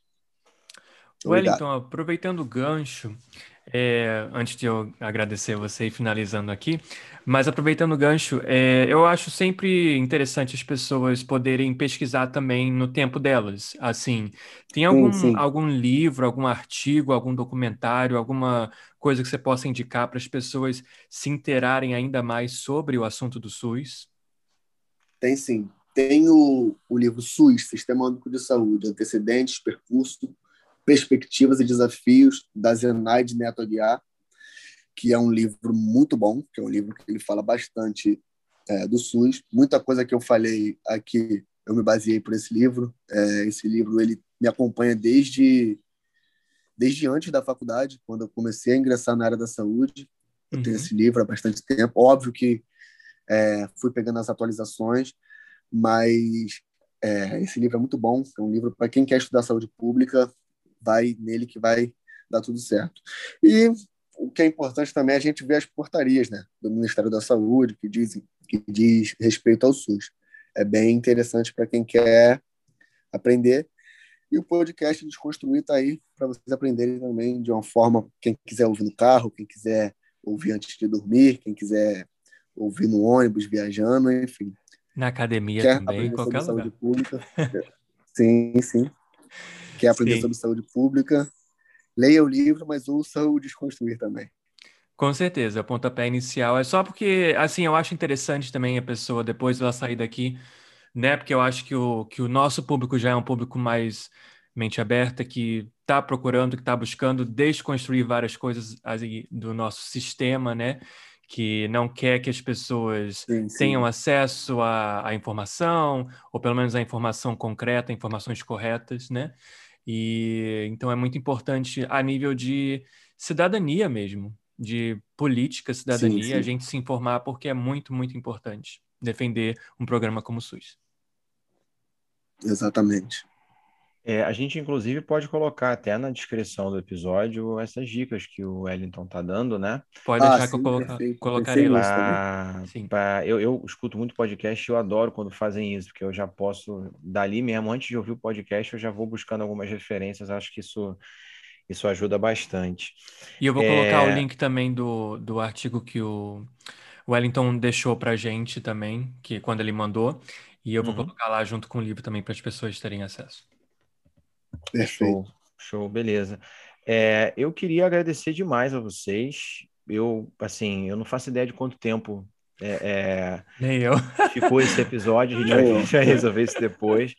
Mas daria para falar de muito mais coisas, a gente pode gravar outros mais para frente, mas é, acho que a galera que está em casa escutando está tendo o privilégio de ouvir alguém que claramente sabe muito sobre o SUS e a sua trajetória e que tem muita propriedade para falar sobre saúde pública, né, com toda, com toda a experiência de trabalho Exatamente. e com, com engajamento, com formação política sólida, né, é, é, é, clara, contundente, que é o que a gente estava comentando ao longo do episódio. Falta é, é, em alguns profissionais, não só da área da saúde, de diversas áreas como um todo, mas como a gente está falando de saúde pública, a gente estava ali pensando especialmente na, na medicina, né, e nos, nos, nos vestibulandos, graduandos, pós-graduandos, enfim, é, de medicina e das suas especializações, essencialmente. E eu só tenho a agradecer, cara. Eu acho que ficou pô, sensacional. É, eu mesmo vou querer escutar depois com mais calma. É... Também. eu também. muita informação, né? Muita informação. E a vantagem do podcast é essa: a gente pode parar, ouvir, anotar. Uhum, eu voltar. Sou, é. Eu sou fissurado em podcast, deve ter aí uns quatro anos, e eu tenho a mania de ouvir anotando. Eu não consigo só ouvir, É bom. sabe? Uhum, Eu adoro anotar as paradas. Então, eu também. é Eu um podcast- paro, vou lá, anoto, aí eu continuo. Esse episódio de hoje, você que está em casa, se você quiser anotar, você vai sair com, com algumas redações dignas do Enem para você. Por que devemos defender o. SUS? Excelente. Então, cara, é, é agradecer mesmo, Wellington. Ficou pô, sensacional. Só te agradeço, cara. E parabéns pelo teu trabalho. Galera, eu que, eu que agradeço essa Muito oportunidade que vocês me convidaram para gravar esse podcast. Eu me sinto imensamente orgulhoso em poder estar contribuindo. Já tem um artigo meu que já foi publicado sobre saúde pública. depois Opa, eu posso até manda o link, por favor. Coloco lá. Mando sim. E, inclusive, saiu até na. Esse foi um artigo não científico, na, não sei se vocês conhecem a plataforma Mídia Ninja. Uhum, Eles conheço. publicaram esse, esse artigo meu. Foi na época que o governo federal estava. suspendeu o contrato com alguns laboratórios de, de fins nacionais para a produção de alguns remédios, alguns medicamentos, e suspendeu. E muitos desses medicamentos hoje em dia são somente comprados é, em laboratórios privados. Então, é, o gasto é muito grande. Depois eu posso até mandar lá no grupo e podem colocar na, na descrição do podcast para a galera ter mais um pouquinho de, de conhecimento em relação a isso. Mas Também, com agradeço demais a, a oportunidade que vocês me deram aí. Saúde pública é uma área que eu vou me especializar. Pretendo me especializar, fazer mestrado, doutorado dentro desse ramo da saúde pública, que é algo que a saúde pública me escolheu, eu escolhi a saúde pública e a gente decidiu estar seguindo esse caminho aí junto. Valeu, Wellington. Muito obrigado pela sua presença aqui. Foi sensacional como nosso primeiro episódio, episódio piloto, né? E daqui em frente, coloca, vou colocar você na lista, só que só para baixo, né? Para você poder vir depois, tá bom? Perfeito. Perfeito, então. Valeu, galera. Um abraço. Falou. Valeu, gente. Um abraço a todos. Até a próxima. Tchau, tchau. Que nada, eu tô cheio de ódio, Pet. Tô cheio de ódio e tô na bruxa, tá ligado? Não tenho dinheiro pra pagar plano, não tem cura essa desgraça. Se eu pegar essa desgraça, já era eu, irmão. Tá maluco? Eu quero viver, parceiro. É, homem, aqui no Barbado o bagulho tá doido. tá? Eu tenho que sair pra fazer meus corre aqui. Eu não posso ficar o tempo todo em casa. E a galera não parou de trampar ainda. Padaria aberta, mercado aberto, lava jato. Que os caras não têm o privilégio de ficar em casa, né? E é isso. Porra, mano, tá louco, pivete. As contas vencendo, não tem como trabalhar porque tá tudo parado. A coisa aqui em São Mateus tá estranha, de verdade. O pessoal tá começando a tomar ciência agora, tá ligado? Uns coxinhas tá sendo espalhado por aí, ninguém tá entendendo nada. Mas tem muita gente ainda que tá, tá tendo que sair pra fazer o corre, como sempre. Aqui no Complexo do Alemão a gente tá apreensivo, né? Irmão, eu mesmo moro na Cracolândia, tá ligado? Desde pivete e nunca vi mudar, tio. Sempre a mesma fita. Uns tendo a mesa farta no café da manhã, outros guardando café pra comer no almoço, nem sabe se vai ter a janta, tio. Muita barriga roncando de fome, muitos roncando de barriga cheia, isso que é foda, irmão. Mas tá ligado, velho, nós tá seguindo na luta. Eu mesmo tô, tenho meu teto aqui, né, não, cachorro? Querendo ou não, é um certo privilégio e a rapaziada que nem às vezes tem um lugar pra cair, pra pagar um descanso. É foda, irmão. Mas tamo junto, negão. Tá ligado, aquele abraço. Ué, cara, tu viu o vídeo da Cardi B mandando lavar a mão? Obrigado mais uma vez por ouvir o podcast Desconstruir. Um agradecimento em especial aos nossos apoiadores. O que você puder contribuir conosco no Apoia-se será muito, muito bem-vindo. Qualquer doação, seja ela recorrente todo mês ou única, irá ajudar a arcar com os custos que temos para produzir e colocar o nosso podcast no ar. O link do Apoia-se é apoia.se barra Podcast Desconstruir. Ele está na descrição desse episódio também. Inscreva-se no seu agregador de podcast favorito para receber todos os nossos episódios. Tem sempre um novo toda quarta-feira. Sigam-nos também no Instagram, arroba podcast Desconstruir. Sua resenha de 5 estrelas no seu agregador preferido é uma excelente forma de divulgar nosso trabalho. Isso nos dá maior visibilidade, por exemplo, no Apple Podcasts, Spotify e Google Podcasts, e faz com que mais pessoas possam nos descobrir. Se você curtiu essa conversa, compartilhe o episódio com outras pessoas. Nada substitui marketing boca a boca. Nos vemos e trocamos ideias lá no Instagram. Nossa intenção é de que as conversas do podcast Desconstruir agreguem conhecimento e ajudem a expandir os corações e as mentes dos nossos ouvintes atuais e dos que ainda virão. Pode ter certeza de que fazemos tudo isso com muito carinho e dedicação. A gente quer saber o que você vai desconstruir hoje.